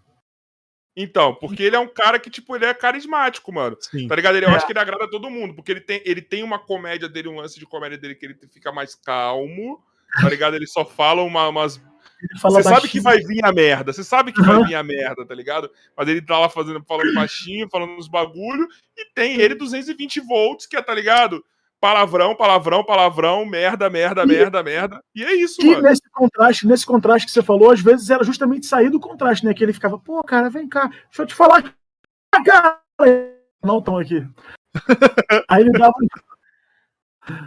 É, pô, pô, cara, é, cara. Ele, mas é isso mesmo, mano. Ele é, é muito foda. Cara, mas tirando o Huawei, mas tem um, alguém que você, tipo, quer muito trampar, tá ligado? Ou, tipo, ou, ou chegou perto, tá ligado? Eu, eu, eu vejo muito você, você falou no off, você falou agora do Huawei, eu vi que é, tipo, uma puta referência mesmo. Sim. É. É, eu, eu adoro demais o, o jeitão undergroundzão do Huawei. Eu queria trabalhar com a galera do Hermes e Renato, acho que os moleques são foda. Na real, eu queria muito trabalhar com o Fausto, que era, que, que era o cara. Pô, Sim. quando eu soube que ele morreu, eu fiquei mal, assim, que eu falei, meu irmão, pô, a comédia perdeu um gênio do caralho e perdeu de bobeira, talvez pudesse ser evitado se a gente soubesse que ia acontecer, a gente pudesse ter de algum jeito mas, cara, na, o, só faz sentido porque é absurdo. Se não fosse absurdo, não faria sentido. No fim das contas, é, tinha que ser o que foi, é o que a gente tem nesse universo aqui, e somos gratos. Eu sou grato à presença desse cara no momentinho pequeno que foi a minha vida aqui, e a sua e a dele, pô, a gente pôde curtir a lombra daquele cara, né, por um bom tempo. Quantas pessoas fantásticas a gente nunca nem fica sabendo que existe, é foda. Verdade. Então, assim, aquele cara pelo menos conseguiu dar a atitude dele, mandar um vídeo pra MTV, fazer. Por isso que eu falo, você que é uma. Você que gosta de, de arte, não sei o que também, você tem que arriscar, você tem que tentar as paradas. Concurso, é, você tem que mostrar a cara, porque se ninguém te vê, meu irmão, aí tu vai ficar. Tu vai virar eu, tu vai virar um cara que manda bem, mas que é totalmente anônimo, porque é um bunda que não corre atrás de nada e não sabe nada de marketing. Mas pessoal. agora tu vai, mas agora tu vai, tá ligado? Tu vai sair dessa inércia que você que falou que tem. Ah, eu vou pro ah, será, será, que eu vou mesmo? Tipo, porra, será que eu vou mandar bem? Pô, não sei, não, não é fácil. Não, é não fácil. Peraí, peraí, peraí. Mandar bem é outra coisa. Mas tu vai sair da inércia. Sim. É, é, é pelo menos assim. tu falou que tá, tá ligado? Não tô mostrar, eu que tô falando.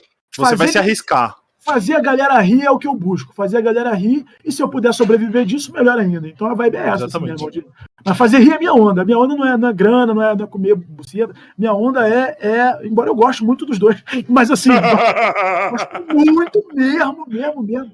Mas assim, porra, a minha onda é, é, porque assim, eu sou burro demais para virar um cirurgião. Eu sou idiota demais para. Aí virei desenhista. Mas assim, comédia é um negócio que eu consigo fazer. Estudar a comédia, evoluir nela e, e cada vez melhorar e, e, ser engraçado e falar coisas atuais. Então, já que a única chance que eu tenho de fazer algum bem para a humanidade é por esse caminho, é um caminho que eu me, que eu me apaixonei, sacou? Stand-up comedy, comédia mesmo, desenho animado. A minha onda é desenho animado, né? Tal. Eu, tenho uma dúvida. Você chegou a fazer algum curso para desenho, mano? Ou foi não, natural não, mesmo? Sou totalmente autodidata no, na, em tudo Caramba. que tem a ver com arte. Edição de vídeo, edição de áudio, animação, é, ilustração, tudo isso, assim, era minha mãe me dando papel e caneta e falando, vai, vou te botar num concurso de desenho. Aí eu ia lá e ganhava. Aí, mas era assim, sem pretensão. Tanto que quando ela parou de me botar nessas paradas, eu também nunca mais fiz um curso de desenho. Só uma vez para uma revista de videogame eu ganhei, fiquei em segundo lugar lá. Ganhei um jogo do One Piece. Caraca, que jogo de criança. Fiquei muito puto. O jogo do primeiro lugar era irado. Era, tinha até um videogame novo, eu só ganhei um jogo da One Piece. Fiquei muito puto. Nunca mais participei de nenhum, nenhum desafio. Aí, se liga, pessoal. Seguinte, ó. Estamos chegando naquele momentinho que temos as perguntas minha e do Bumbão, tá? Mas relaxa que ainda vai durar mais uns 40, 50 minutos daí ainda. Vamos certo, embora. Bumbão? Hoje eu te dou duas perguntas, tá? Eita, preula, vamos nesse, lá. Nesse vamos... momento já de derradeiro aí. Te dou duas perguntas e depois a minha perguntinha aí, bala. Não, minha primeira pergunta é muito simples, mano. É, é... Se você pudesse escolher. Não é que você pudesse escolher, mas se você tivesse a oportunidade de, de seguir a carreira é, você tem todos os, os, os, acessos, janelas abertas, portas abertas. Nossa, até falhou a voz. Eu é. percebi, cara, que você tem um AVC agora. falhou a voz. Mas, tipo, já que você fez um pouco de tudo, qual que você escolheria, assim, pra, pra seguir em, em, pro resto Toda. da vida? Pra ganhar dinheiro. Não, uma, é. tem que ser uma. Tem que ser uma só? Uma. Arte. Arte. Não, não, não, não, não, não, não. Quase caiu a mesa. Não, Cara. seus subprodutos da arte aí. É, desenhista, cartunista. Eu acho que se eu tivesse, se eu fosse obrigado com a arma na cabeça, escolher uma só para seguir, stand-up comedy, porque é onde eu posso ser um desenho animado no palco também. E ali e, eu, e é onde eu tenho uma conexão mais real com a plateia, porque eles estão ali me olhando na minha cara. Então, assim, é uma relação que dá um, é, dá um, um feedback muito bom.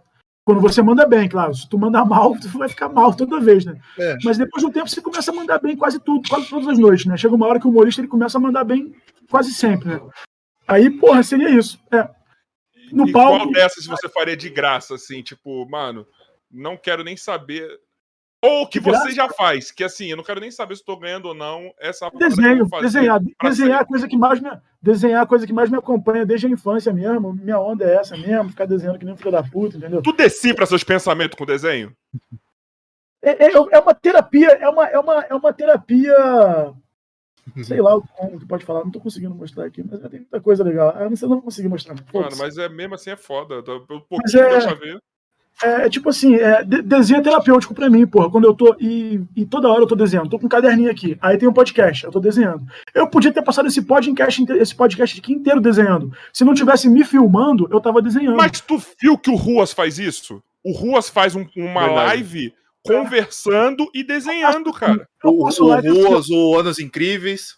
Eu faço umas lives assim também, tipo, galera, manda uma ideia aí que eu vou desenhando e fico, e fico conversando enquanto isso. Vou respondendo e tal. Mas é, é, desenho. Desenho eu acho que é a parada que eu faria de graça, que eu já faço de graça numa boa, assim, que é o tempo todo e tal. Mas para trampar, para viver, eu, eu escolheria stand-up comedy, que eu gosto pra caralho mesmo. É muito, é muito satisfatório. Vocês já foram? Vocês já fizeram? Já apresentaram stand-up comedy? Não apresentei, mas eu já fui. Mas nos Estados Unidos, você sabe que tem a tradição de, da galera que é da comunicação, artista, ator, é, tudo, tudo. Eles se acostumam até a manha de fazer stand-up, porque o stand-up comedy nada mais é que tu meio que tu, tu ter uma. Tu, tu apresentar para Sim. uma plateia coisas engraçadas. Então, já tentaram me levar para isso. Já tentaram me levar para esse lado, um ex-amigo meu. Lá, lá todo mundo tem costume de aprender a fazer um texto ali pequeno seu, original, e levar para o palco. E fazer um open mic. E, e, e, e, se mesclar a esse universo do stand-up comedy. Eu acho que todo mundo que faz comunicação deveria, sim, porque é maravilhoso. é maravilhoso. Mas eu acho que eu sou que nem o Alê Oliveira nisso. Todo mundo fala para o Alê Oliveira fazer eu acho que eu não faria porque assim, mano, eu quero fazer de graça isso, tá ligado? Falar uma merda. É, eu quero é. sem o compromisso de ter que. De, de, obrigação de ter que escrever, tá ligado? Mas o legal é que no, é, no, palco e na, e, na, e na, internet você, você consegue alcançar mais gente para viajar na tua viagem e com isso você pode alegrar alguém. Quantas vezes, cara, saindo do palco, não, e isso é comigo e com todos os humoristas. Quando você sai do palco e vem neguinho falar, cara, eu tava mal, brother. E isso é muita gente, mano, não é pouca, é, acontece muito. Pô, tava mal, meu dia tava uma merda, brother. Na moral, briguei com minha namorada hoje, tava pensando em me matar. Mas caralho, teu show, meu irmão, me tirou dessa vibe, eu te agradeço. Isso tu vê com vários artistas acontecendo e, e com a gente acontece o tempo todo, com fulano, com ciclano, com beltrano. E tu se liga, meu irmão, às vezes tu faz isso num vídeo da internet que tem 10 mil acessos. Pô, vai saber quantas 50, 100 pessoas lá tu não conseguiu Sim. melhorar o dia que estava ruim, melhorar até a vida da pessoa que estava numa vibe, tu conseguiu botar um ponto de vista que subverteu e, e, e, ressignificou algo na vida dela. Eu busco isso, quando eu faço um texto, eu busco trazer esse ressignific, essa re, ressignificação das merdas. Ressignificação. Eu acho que a, a, dor faz parte, a merda faz parte. E se a gente não souber ver, se a gente não souber rir das nossas desgraças, a gente vai levar uma vida que não é um sonho, é uma vida levada a sério. Uma Sim. vida que só é sério tudo que a gente tem, meu Deus. Isso aqui é uma grande diversão, meu irmão. Existia uma comédia. É, o universo é gordo e todo gordo é engraçado. Então, é, o universo é engraçado, a, a, realidade é cômica, mesmo com as tragédias terríveis e tal. Não é, tudo bem que tem coisa que a gente fazer graça às vezes é, é muito escroto, que machuca, não é o tipo de humor Sim. que eu busco. Mas tem graça ali também. Para algum ponto de vista sempre vai haver graça. E se a gente souber ter, ser tão relativo, é, ser, ser, é, relativizar também a nossa merda, para ver a graça que tem, a vida fica menos difícil, eu acho. Então a é, comédia eu, é maravilhosa. Eu, eu digo que comédia em si é como se fosse um, uma válvula de escape, um Total. botãozinho ali que faz você se livrar do, do, do momento estresse, dor de cabeça, é, é todos os, os perrengues, problemas que você tem na vida e, mano, você tá ali e acaba conectando com o que você teve no dia e te fazendo um pouco feliz, né? Te animando e, desses problemas. E fisicamente mesmo, a comédia desopila o fígado, melhora o sistema imunológico.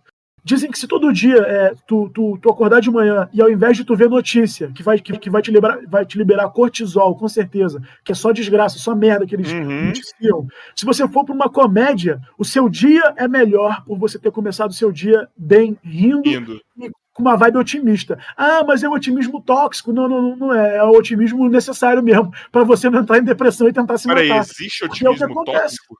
Dizem que existe, porra. Eu, eu até entendo que é o otimismo tóxico é aquele otimismo assim, ó.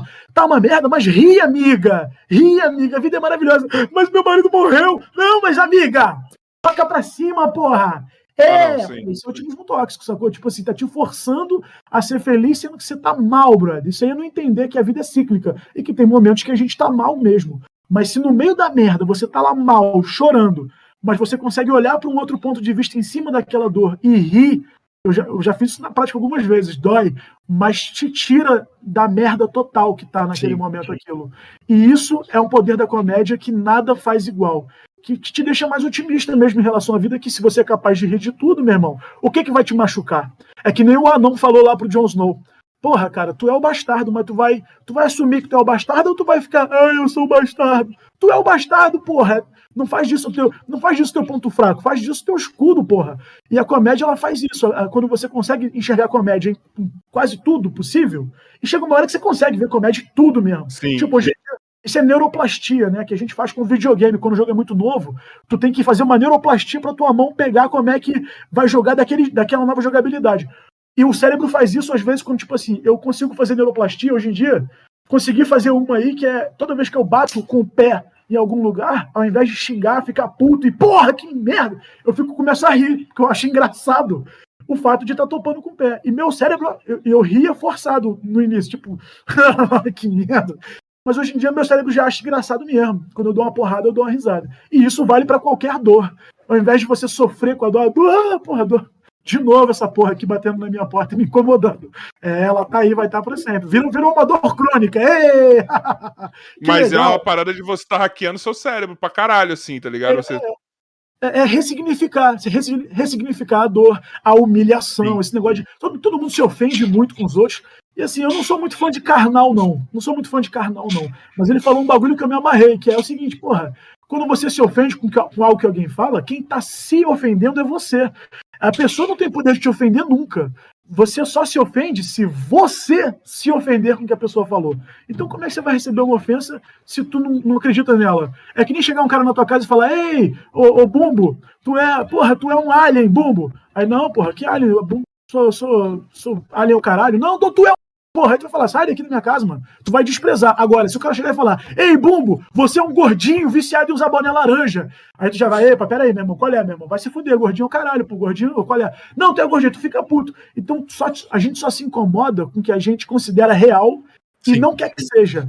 Então, se tu conseguir, se tu conseguir lembrar que tu, e se é real o que estão falando, é bastardo Jon Snow. Assume que tu é o que tu é, ou que a ofensa é o que é, e não se irrite com ela. Né? Não se ofenda a você mesmo com a ofensa dos outros. E, se, e é outra coisa, que se tu, se tu vive assim também, a vida é muito mais maneira. Se tu não ficar toda hora se ofendendo com o que falam, porque, mano, sempre vai ter uma galera para falar mal de todo mundo, sempre vai ter. A gente fala vai. mal, a fofoca impera.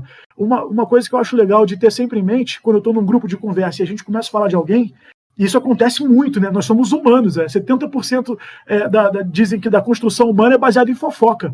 Então, assim, a fofoca é parte da humanidade, tá no Sapiens isso. E aí eu, eu falo assim, galera, vamos falar. Mas, ó, lembrando sempre aquela frase: pessoas, pessoas, é, é, é pessoas escrotas falam de pessoas, pessoas medíocres falam de coisas. É, pessoas comuns falam de coisas e pessoas interessantes falam de ideias. Então vamos tentar falar de ideias. E eu, eu jogo assim no meu amor e geralmente frutifica, porque ideia, com ideia tu faz dinheiro, com ideia tu faz, tu cria algo legal, com ideia tu sai do marasmo. Enquanto que com fofoca básica, recorrente, vamos falar do fulano ali. É a prova que a gente gosta muito do fulano que a gente está falando dele, ué, ou do, do Ciclano, do Beltrano. A gente está aqui falando mal, mas está falando de quem? Dele. Pô, como esse cara é importante pra gente, hein? A gente ama esse cara. Ele é alvo das nossas conversas. Então, eu prefiro sempre ficar na ideia. Porque, a não ser que seja para falar bem de alguém, aí acho massa. Tudo bem, eu tô sendo muito otimista é, tóxico aqui. Mas, assim, eu acho mais legal a gente. Eu não acho falar... que é otimista tóxico, mano. Eu acho que é só mano, você. Eu usei o termo zoando. Mas é, é, muito mais maneiro a gente falar de ideia. Ideia dá dinheiro, ideia da, da curtição, ideia da, da coisa nova, surge parada massa, amplifica. E ficar falando de pessoa. É, mas treta, será que a treta não dá mais dinheiro? Ué, tem é. gente que vive de treta. E aí, pessoal, tem uma notícia aqui para vocês, vocês vão adorar, quentíssima. A Anitta! A Anitta Eu falou. Acho que dá mais dinheiro na treta, mano. É o Léo Dias lá, pô. A Anitta falou uma coisa que vocês vão achar impressionante. Anitta! Cara vive de. Cara vive de. Irmão, o... Olha, mais tarde eu vou mostrar pra vocês o que a Anitta falou. Foda-se o que a Anitta falou, cara. Porra, morre, brother. Porra. Caralho, com essa pausa pro Bumbo morrer, eu entro com a minha pergunta. com essa pausa, enquanto o Bumbo morre, vou entrar com a minha pergunta. certinho o Léo Dias, velho. Aí, Rast. Seguinte, Ai, o Bumbo já deu a dele, agora vai a minha, que é o seguinte: a gente sempre. Duas horas de live, hein? Porra, mano. Isso aqui é, é o nome disso é podcast, mano. Gostei, gostei. Fica registrado, é massa. O nome disso é podcast, mano. É maravilhoso. Se fosse pessoalmente, então, puta que pariu. Porra, 10 horas. Ah, com o Arthur Petri foi massa ontem. O cara é foda também. Eu gosto. Ele não veio, mano. Ele, ele, ele ah. sumiu. O Petri, não, mas assim, ele, ele cancelou com antecedência. Arthur Petri? Ah. a gente veio, a gente, quem veio ontem foi um amigo nosso que tá fazendo um podcast que tá crescendo Sim. muito, o Luan do Jogador ah, Papo Fora. A gente fez o podcast com ele fazendo churrasco e eu fazendo hambúrguer aqui, mano. Tipo, ah, a gente fez isso. Mas o Petri não deu uma satisfação, tipo assim, o Petri Não, não, não. Não, não. A mina dele mandou mensagem uns dias atrás falando que ele não ia vir. E assim, ele cancelou o podcast dele. O, todos, o do Aderiva. Ele fechou as redes sociais é. dele e ninguém sabe o que tá acontecendo.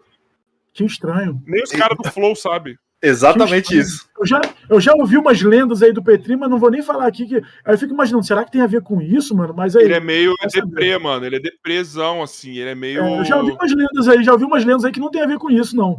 Mas assim, acho que eu achei que não era real. Tanto que quando me disseram essas paradas, eu falei, não, tá, tá viajando. Não vai, sério, supostamente. Isso é balela. Não, não vou nem falar, não. É, não, não, não vou fazer isso, não. Mas vacilo, porque é muito supostamente demais. Eu não tenho. E eu fui contra isso. O que falaram, eu falei, não, gente, isso não é real, não. Vocês estão viajando, isso aí estão criando contra o ele, cara. Ele, na moral, assim, com a gente, ele foi, ele foi sempre é maneiraço com Sim. a gente, tá ligado? Ele parece ser foda. Eu acho massa o trampo dele. Uma vez ele fez uma coisa que eu não gostei muito, que ele, ele expôs uma, ele expôs um áudio de stand-up de uma amiga minha é, que não é tão amiga assim, mas é colega do, de trampo aqui de Brasília. E assim, criticando muito. E eu achei mó vacilo, porque. Teve agora da Bruna Luiz, mano. É, não, é, porque a mina, a, mina, a mina manda bem, sabe? E ela, tá, e ela tá meio que começando ainda com uns 4 anos, 3, 4, 5 anos na comédia, não sei, 4 anos. Achei meio pesado ele botar assim, como tipo assim, querer, querer falar que aquilo ali, olha, olha, ele botou bem nessa vibe assim, olha que merda isso aqui. Aí eu achei muito escroto. Falei, não, mas ele meteu uma, uma dessa com a Bruna Luiz agora, Thiago Ventura. É, ele pega um pouco pesado, mas, sinceramente, às vezes eu concordo que o stand-up brasileiro tá precisando desse cara. E eu gostava dele, dele fazer isso. Só não gostei quando foi com uma pessoa que eu achei que não merecia. Mas ele é, é opinião, né, mano? Eu acho é, que por mais dura que seja opinião, né, é, mano? Eu achei que podia machucar. Eu falei, pô, isso pode machucar essa pessoa aqui. E não quero que essa pessoa se machuque aí, tadinha, pô, não, não merece, sacou? E Quando você dá opinião, vai ter isso, mano. Alguém vai se ofender com ela, seja porque é a pessoa, ou seja porque é a pessoa que gosta. Mas você expor alguém que está começando e, e, falar, essa pessoa não sabe o que está fazendo, eu, eu acho faria. totalmente nada a ver. Eu acho totalmente nada a ver. Mas quando ele faz isso com pessoas mais maiores da cena, aí eu acho que condiz. Porque realmente, se a pessoa maior da cena está fazendo um trabalho amador comparado com os trabalhos do mundo afora, e um trabalho muito, muito porco, aí realmente tem que ser falado e zoado. Mas zoar quem está começando para falar, essa pessoa não sabe como faz, eu acho caidaço. Mas gosto do Arthur Beck. Eu gosto, eu gosto do moleque, acho que o moleque é inteligente e busca uma, uma, uma renovação do humor brasileiro. Eu tô nessa mesma busca, então acabo compactuando com muita coisa que ele fala, assim, de. Com a gente, ele foi maneiro pra caralho.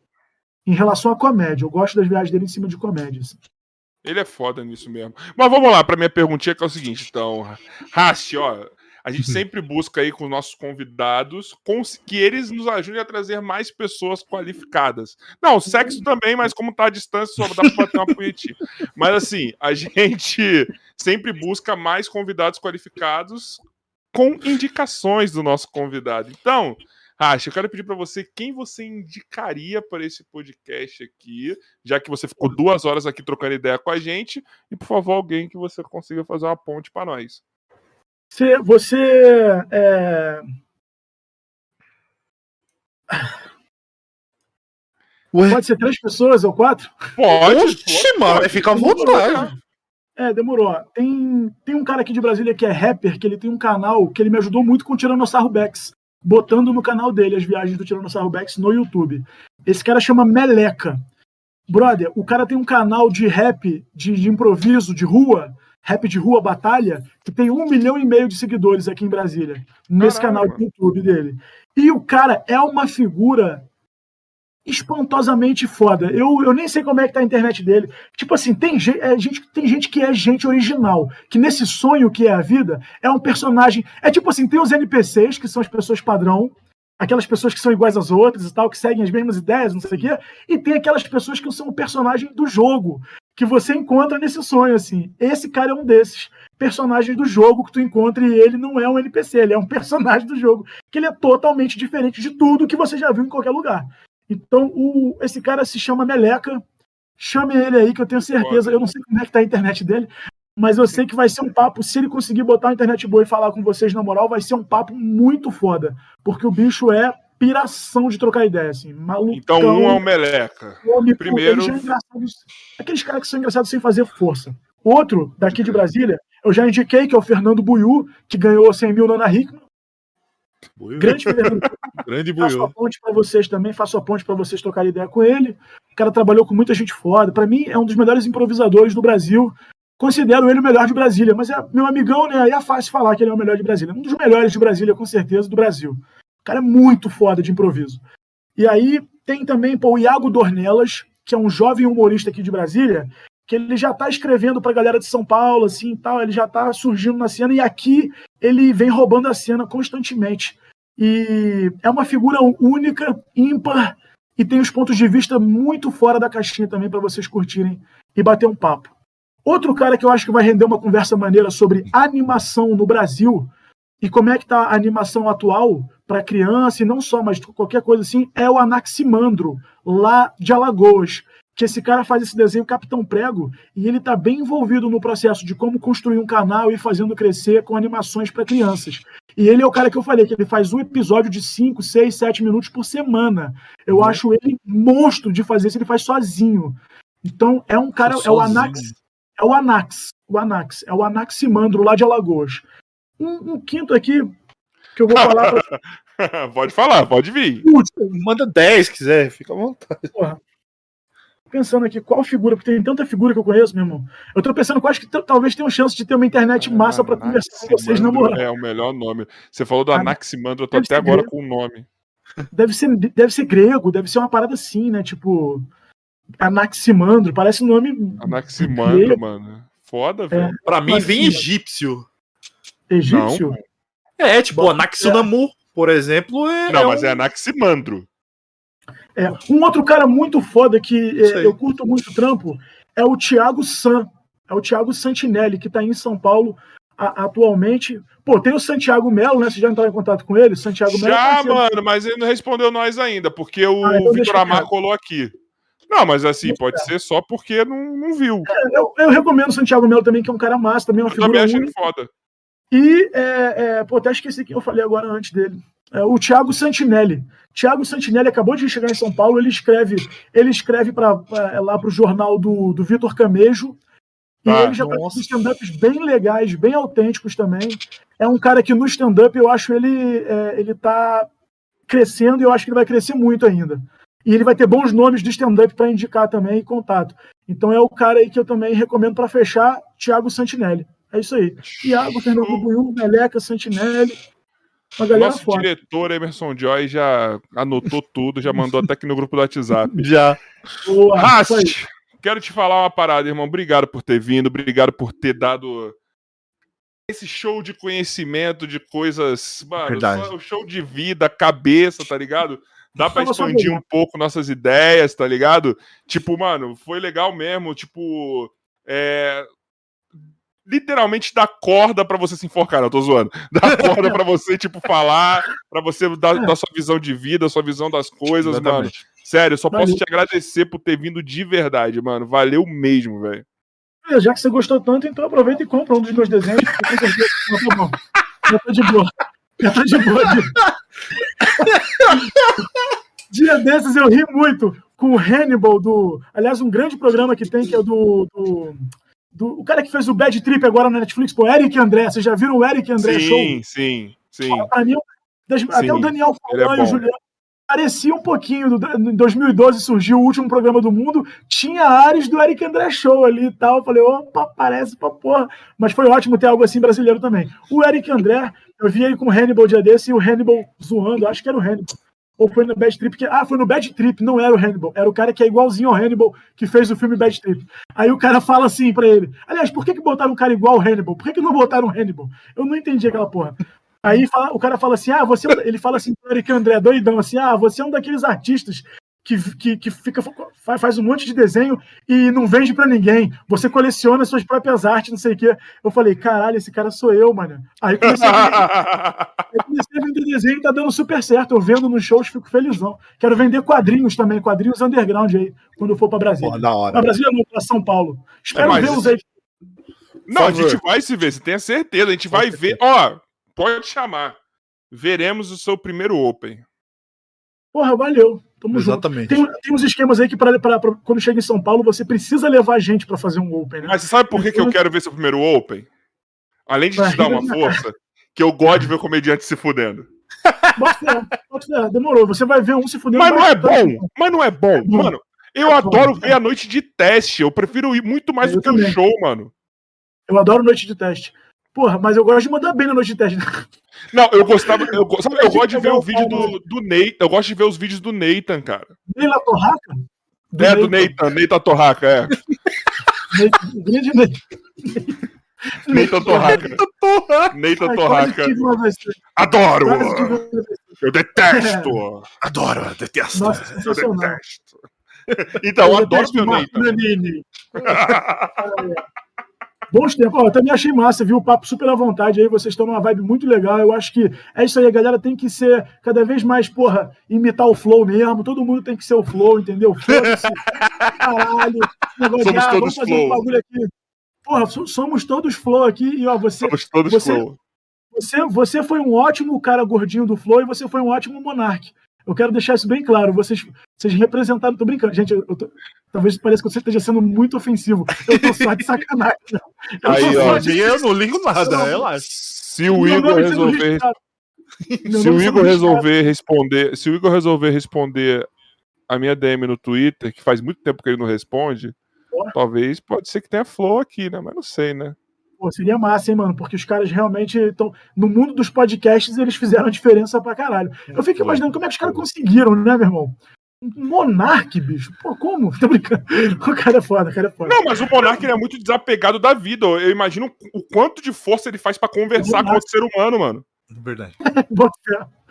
Tá ligado? Ele manda bem, ele manda bem, às vezes manda mal, é normal, né? Tá no podcast falando. Foda isso, né? Quando você fica falando no podcast direto, fica gravado qualquer merda que você falar sem querer, que você não pensou muito bem, é. que você não entendia do assunto. Aí volta e meia tu fica de idiota, assim, pro Brasil inteiro, né, Monark? Mas eu acho que já criou uma cultura de tipo assim, irmão, tem licença poética pra merda, porque Exatamente. todo mundo conversa e todo mundo fala merda. Ponto. É, podcast... Você não pode cometer um crime, mas você pode falar é. merda. Eu que trabalhei muito tempo com rádio, eu acho sensacional esse lance do podcast de todos os assuntos vem à baila, não tem limite. Tipo assim, todos os assuntos vêm à baila e com, e com aquela sinceridade de rua mesmo. Só o podcast dá isso, né, meu irmão? Não tem, você não Sim. vai ver uma entrevista com alguém no Fantástico, no Ana Hickman, não sei aonde, que vai ser tão foda quanto tu vê a pessoa mandando as reais da pesada e reais pra caralho no, dos podcasts, né? Acho Exato, do caralho. Mano, estão fazendo trampo aí. E obrigado por manter essa luta aí de, de trazer conteúdo pra galera. E trazer, é isso, mano. Trazer gente diferente, pô, maneiro mesmo. Do dele da treta ontem aqui, tá? Luan Santana? É, o Luan Olha, Santana. O Monark mexeu comigo, cara. Você tá fazendo Luan ou PC Siqueira? Não, pô, PC Siqueira não pode mais fazer, não, galera. Acabou. É, não, é tipo não pode mais imitar o PC Siqueira, não, tá proibido. Até porque se imitar, tudo que vai. Pre... Enfim. É... É, depende da imitação, né? Depende da imitação. Evite. É bom evitar qualquer imitação do PC Siqueira que você goste de fazer. Evita, seu desgraçado bizarro. Bumbo. É. Mas assim, eu não entendi qual foi o PC Siqueira. Como é que terminou esse caso aí? Falou, falou que no fim não tinha, não tinha nada contra ele. Eu boiei. É eu isso, não tinha nada porque não achou nada no computador e acabou, morreu aí, mano. Então, Falta então, de então, provas. Como é que faz? Descancela o cara ou faz o que agora? Maluco, sabe o que, que eu acho honestamente? Não sei. Sabe o que, que eu acho que honestamente desse bagulho caralho. aí? Sabe o que, que eu acho hum. honestamente desse bagulho aí? Ele tava numa situação. Surgiu essa outra situação aí, desse crime. Ao invés dele, tipo, resolver a parada, o, Ra o Rafinha e o Cauê falou que ele trocava ideia com seguidores assim que ele nem conhece. Ele foi falar na internet sobre isso, mano. Louco, né? Porque assim, eu não sei nem o que dizer. Como eu, não, eu não acho que esse cara tinha esses gostos, tá ligado? Eu não acho que. Eu, eu não, não sei se ele tinha esses gostos. Não me parece. Pelo, pelo ouvindo os áudios dele, as paradas. Sim. Eu será, acho... será que o Brasil cometeu uma injustiça com o cara? Porque se cometeu é pesado, né? Aí, aí a pessoa que forçou isso contra ele deveria responder judicialmente, porque, cara, acabou com a carreira do cara. Figura pública, o cara tomou no cu não, ele tá lá fazendo os bagulho dele lá pro YouTube, ah, ele tá tendo view lá. Tem, tu acha que ele tem os mesmos patrocinadores ou tem algum patrocinador herói? Ele teve patrocínio, ele tá com patrocinador lá que tá, tá, com vários canais. Eu vi, o último conteúdo que eu vi, ele tava com patrocinador da não era Binomo, mano, eu acho. Eu acho era Binomo? Não sei, enfim. Ele tava com patrocínio lá e que tá patrocinando geral aí. Entendeu? Tipo assim. De, de, de fazer aposta? Gente, que... perante a justiça. Se o cara não cometeu um crime, realmente foi, o Brasil errou com o cara, porque, cara, a galera massacrou. Mas assim, né? judicialmente não acharam nada. Então, assim, ele, é ele tá inocente na parada, tá ligado?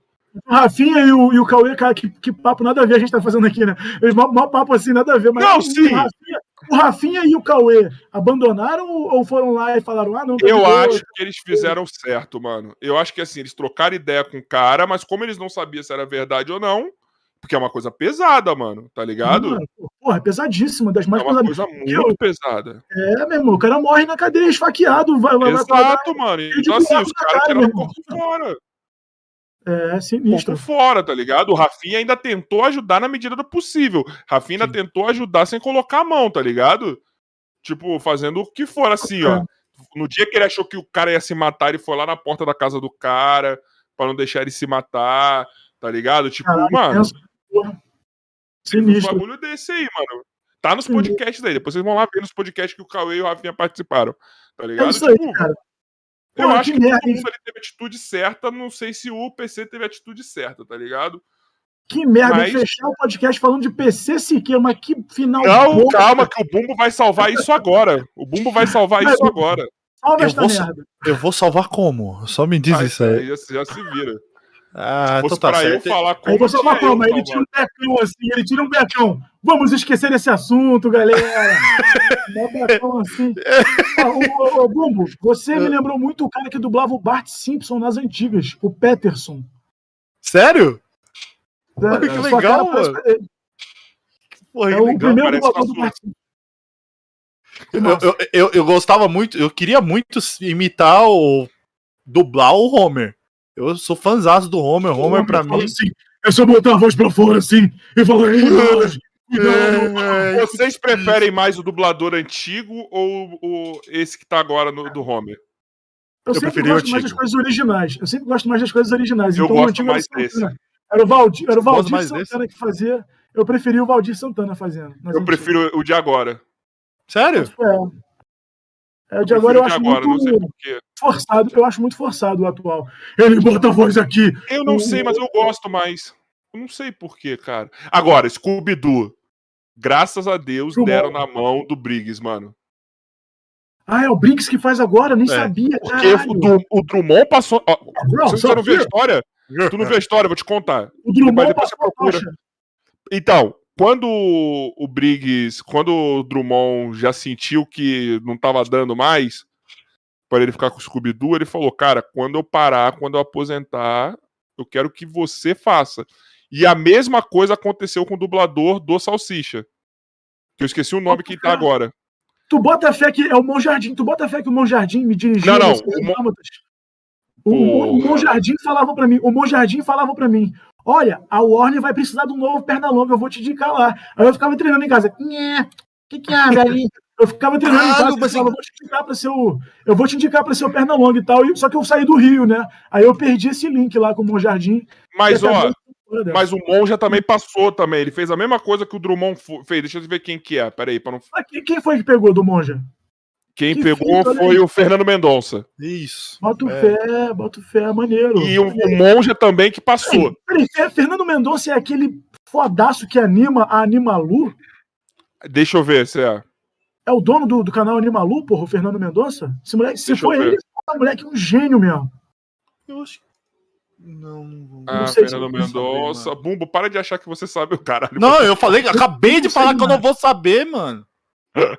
Eu tô procurando, calma, deixa eu ver se é. Oxi. Animalu, é. Caralho, esse moleque manda muito bem, cara. Ele é um animador então, fantástico. Se liga qual que foi a história. Você sabe que antes desse último filme teve umas animações que vieram do Scooby-Doo pra cá, né? Aham. Uhum. E aí a, a empresa, não sei se foi a Warner ou quem, quem quer que, se, que tenha trazido pra cá, ela não queria, ela queria um, um dublador que puxasse mais pro, pro timbre americano. Bota que é diferente dos dois. Nada a ver, né? Nada a ver fazer isso. E aí não queria o Briggs e nem o Fernando. E eles não quiseram o Briggs nem o Fernando. Que aí, tipo, mano. só que meio que não caiu no gosto da galera, porque não Sim, é o Scooby-Doo, entendeu? Que doideira, bicho. É, aí a animação, que por sinal, mano, veja essa animação porque eu chorei, só pra vocês saberem. A animação nova do, do Scooby-Doo maravilhosa, mano. E aí, tipo, passou. Série? É uma animação não, o filme. Série, não, não, filme. Filme. filme. filme. Ah, o, o Scooby-Doo, como que é, mano? É... Scooby-Doo, cadê você? Não, esqueci o nome.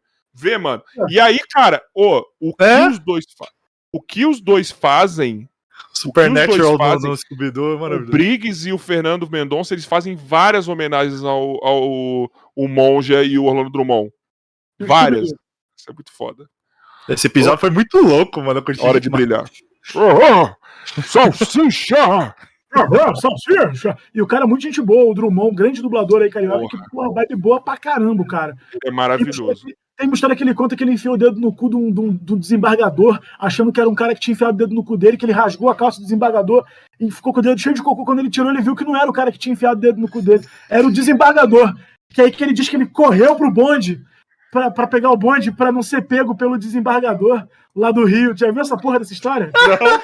O Rolando Drummond, pra quem não sabe, é o, é o, seu peru também, que era da escolinha. Então, é, o seu peru. E quando ele olhou, não era o cara que tinha enfiado, que tinha dado um pulo pirata nele. Ele falou que rasgou a calça do cara com o dedo, mano. E que ficou cheio de coco. E que, ficou com o dedo cheio de coco. Que maravilhoso isso, mano. Nossa, que vibe, ó. Adoro escatologia.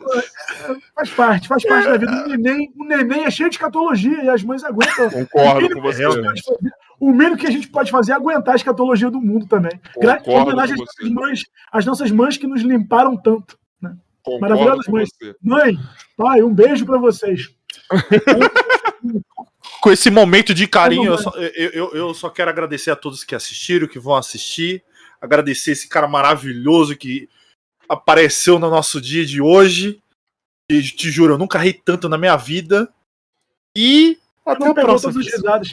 É porque as risadas iniciais foram as mais fortes, mas Nossa, o programa não ficou gravado ainda. O programa ainda eu, tá eu, eu, tento me controlar pra não, não, quebrar o ritmo aqui, mas, mano, foi sensacional, ah. velho. E então, eu quero é... pedir aí para vocês que estão vendo ou vão ver, que não são inscritos, para se inscrever no canal, compartilhar Exatamente. essa live aqui para quem não viu. É, deixar o like aí nessa parada e semana que vem tem estúdio aí. Oi, que? É, e eu Hã? vou. Estúdio. Oi, estúdio? Hã? Que? Que? Alô? Estúdio? Estúdio? Estúdio! O teu gato. O estúdio. Estúdio. O gato com nome de rato. É o gato com o nome de O outro gato dele é o Jerry. O outro gato dele chamava Jerry. Teremos, teremos estúdio, teremos podcast vem. E eu quero passar para encerrar este podcast maravilhoso, que volta sábado, uma hora da tarde, com a Bianca, Bianca Checon. Isso aí. Para encerrar, eu passo para a Miyagi? palavra ao nosso lindo, maravilhoso, malhado, sarado, perfeito, Porra. Emerson Joy. Caraca. Tchau. Vai, Emerson. Caraca. Caraca.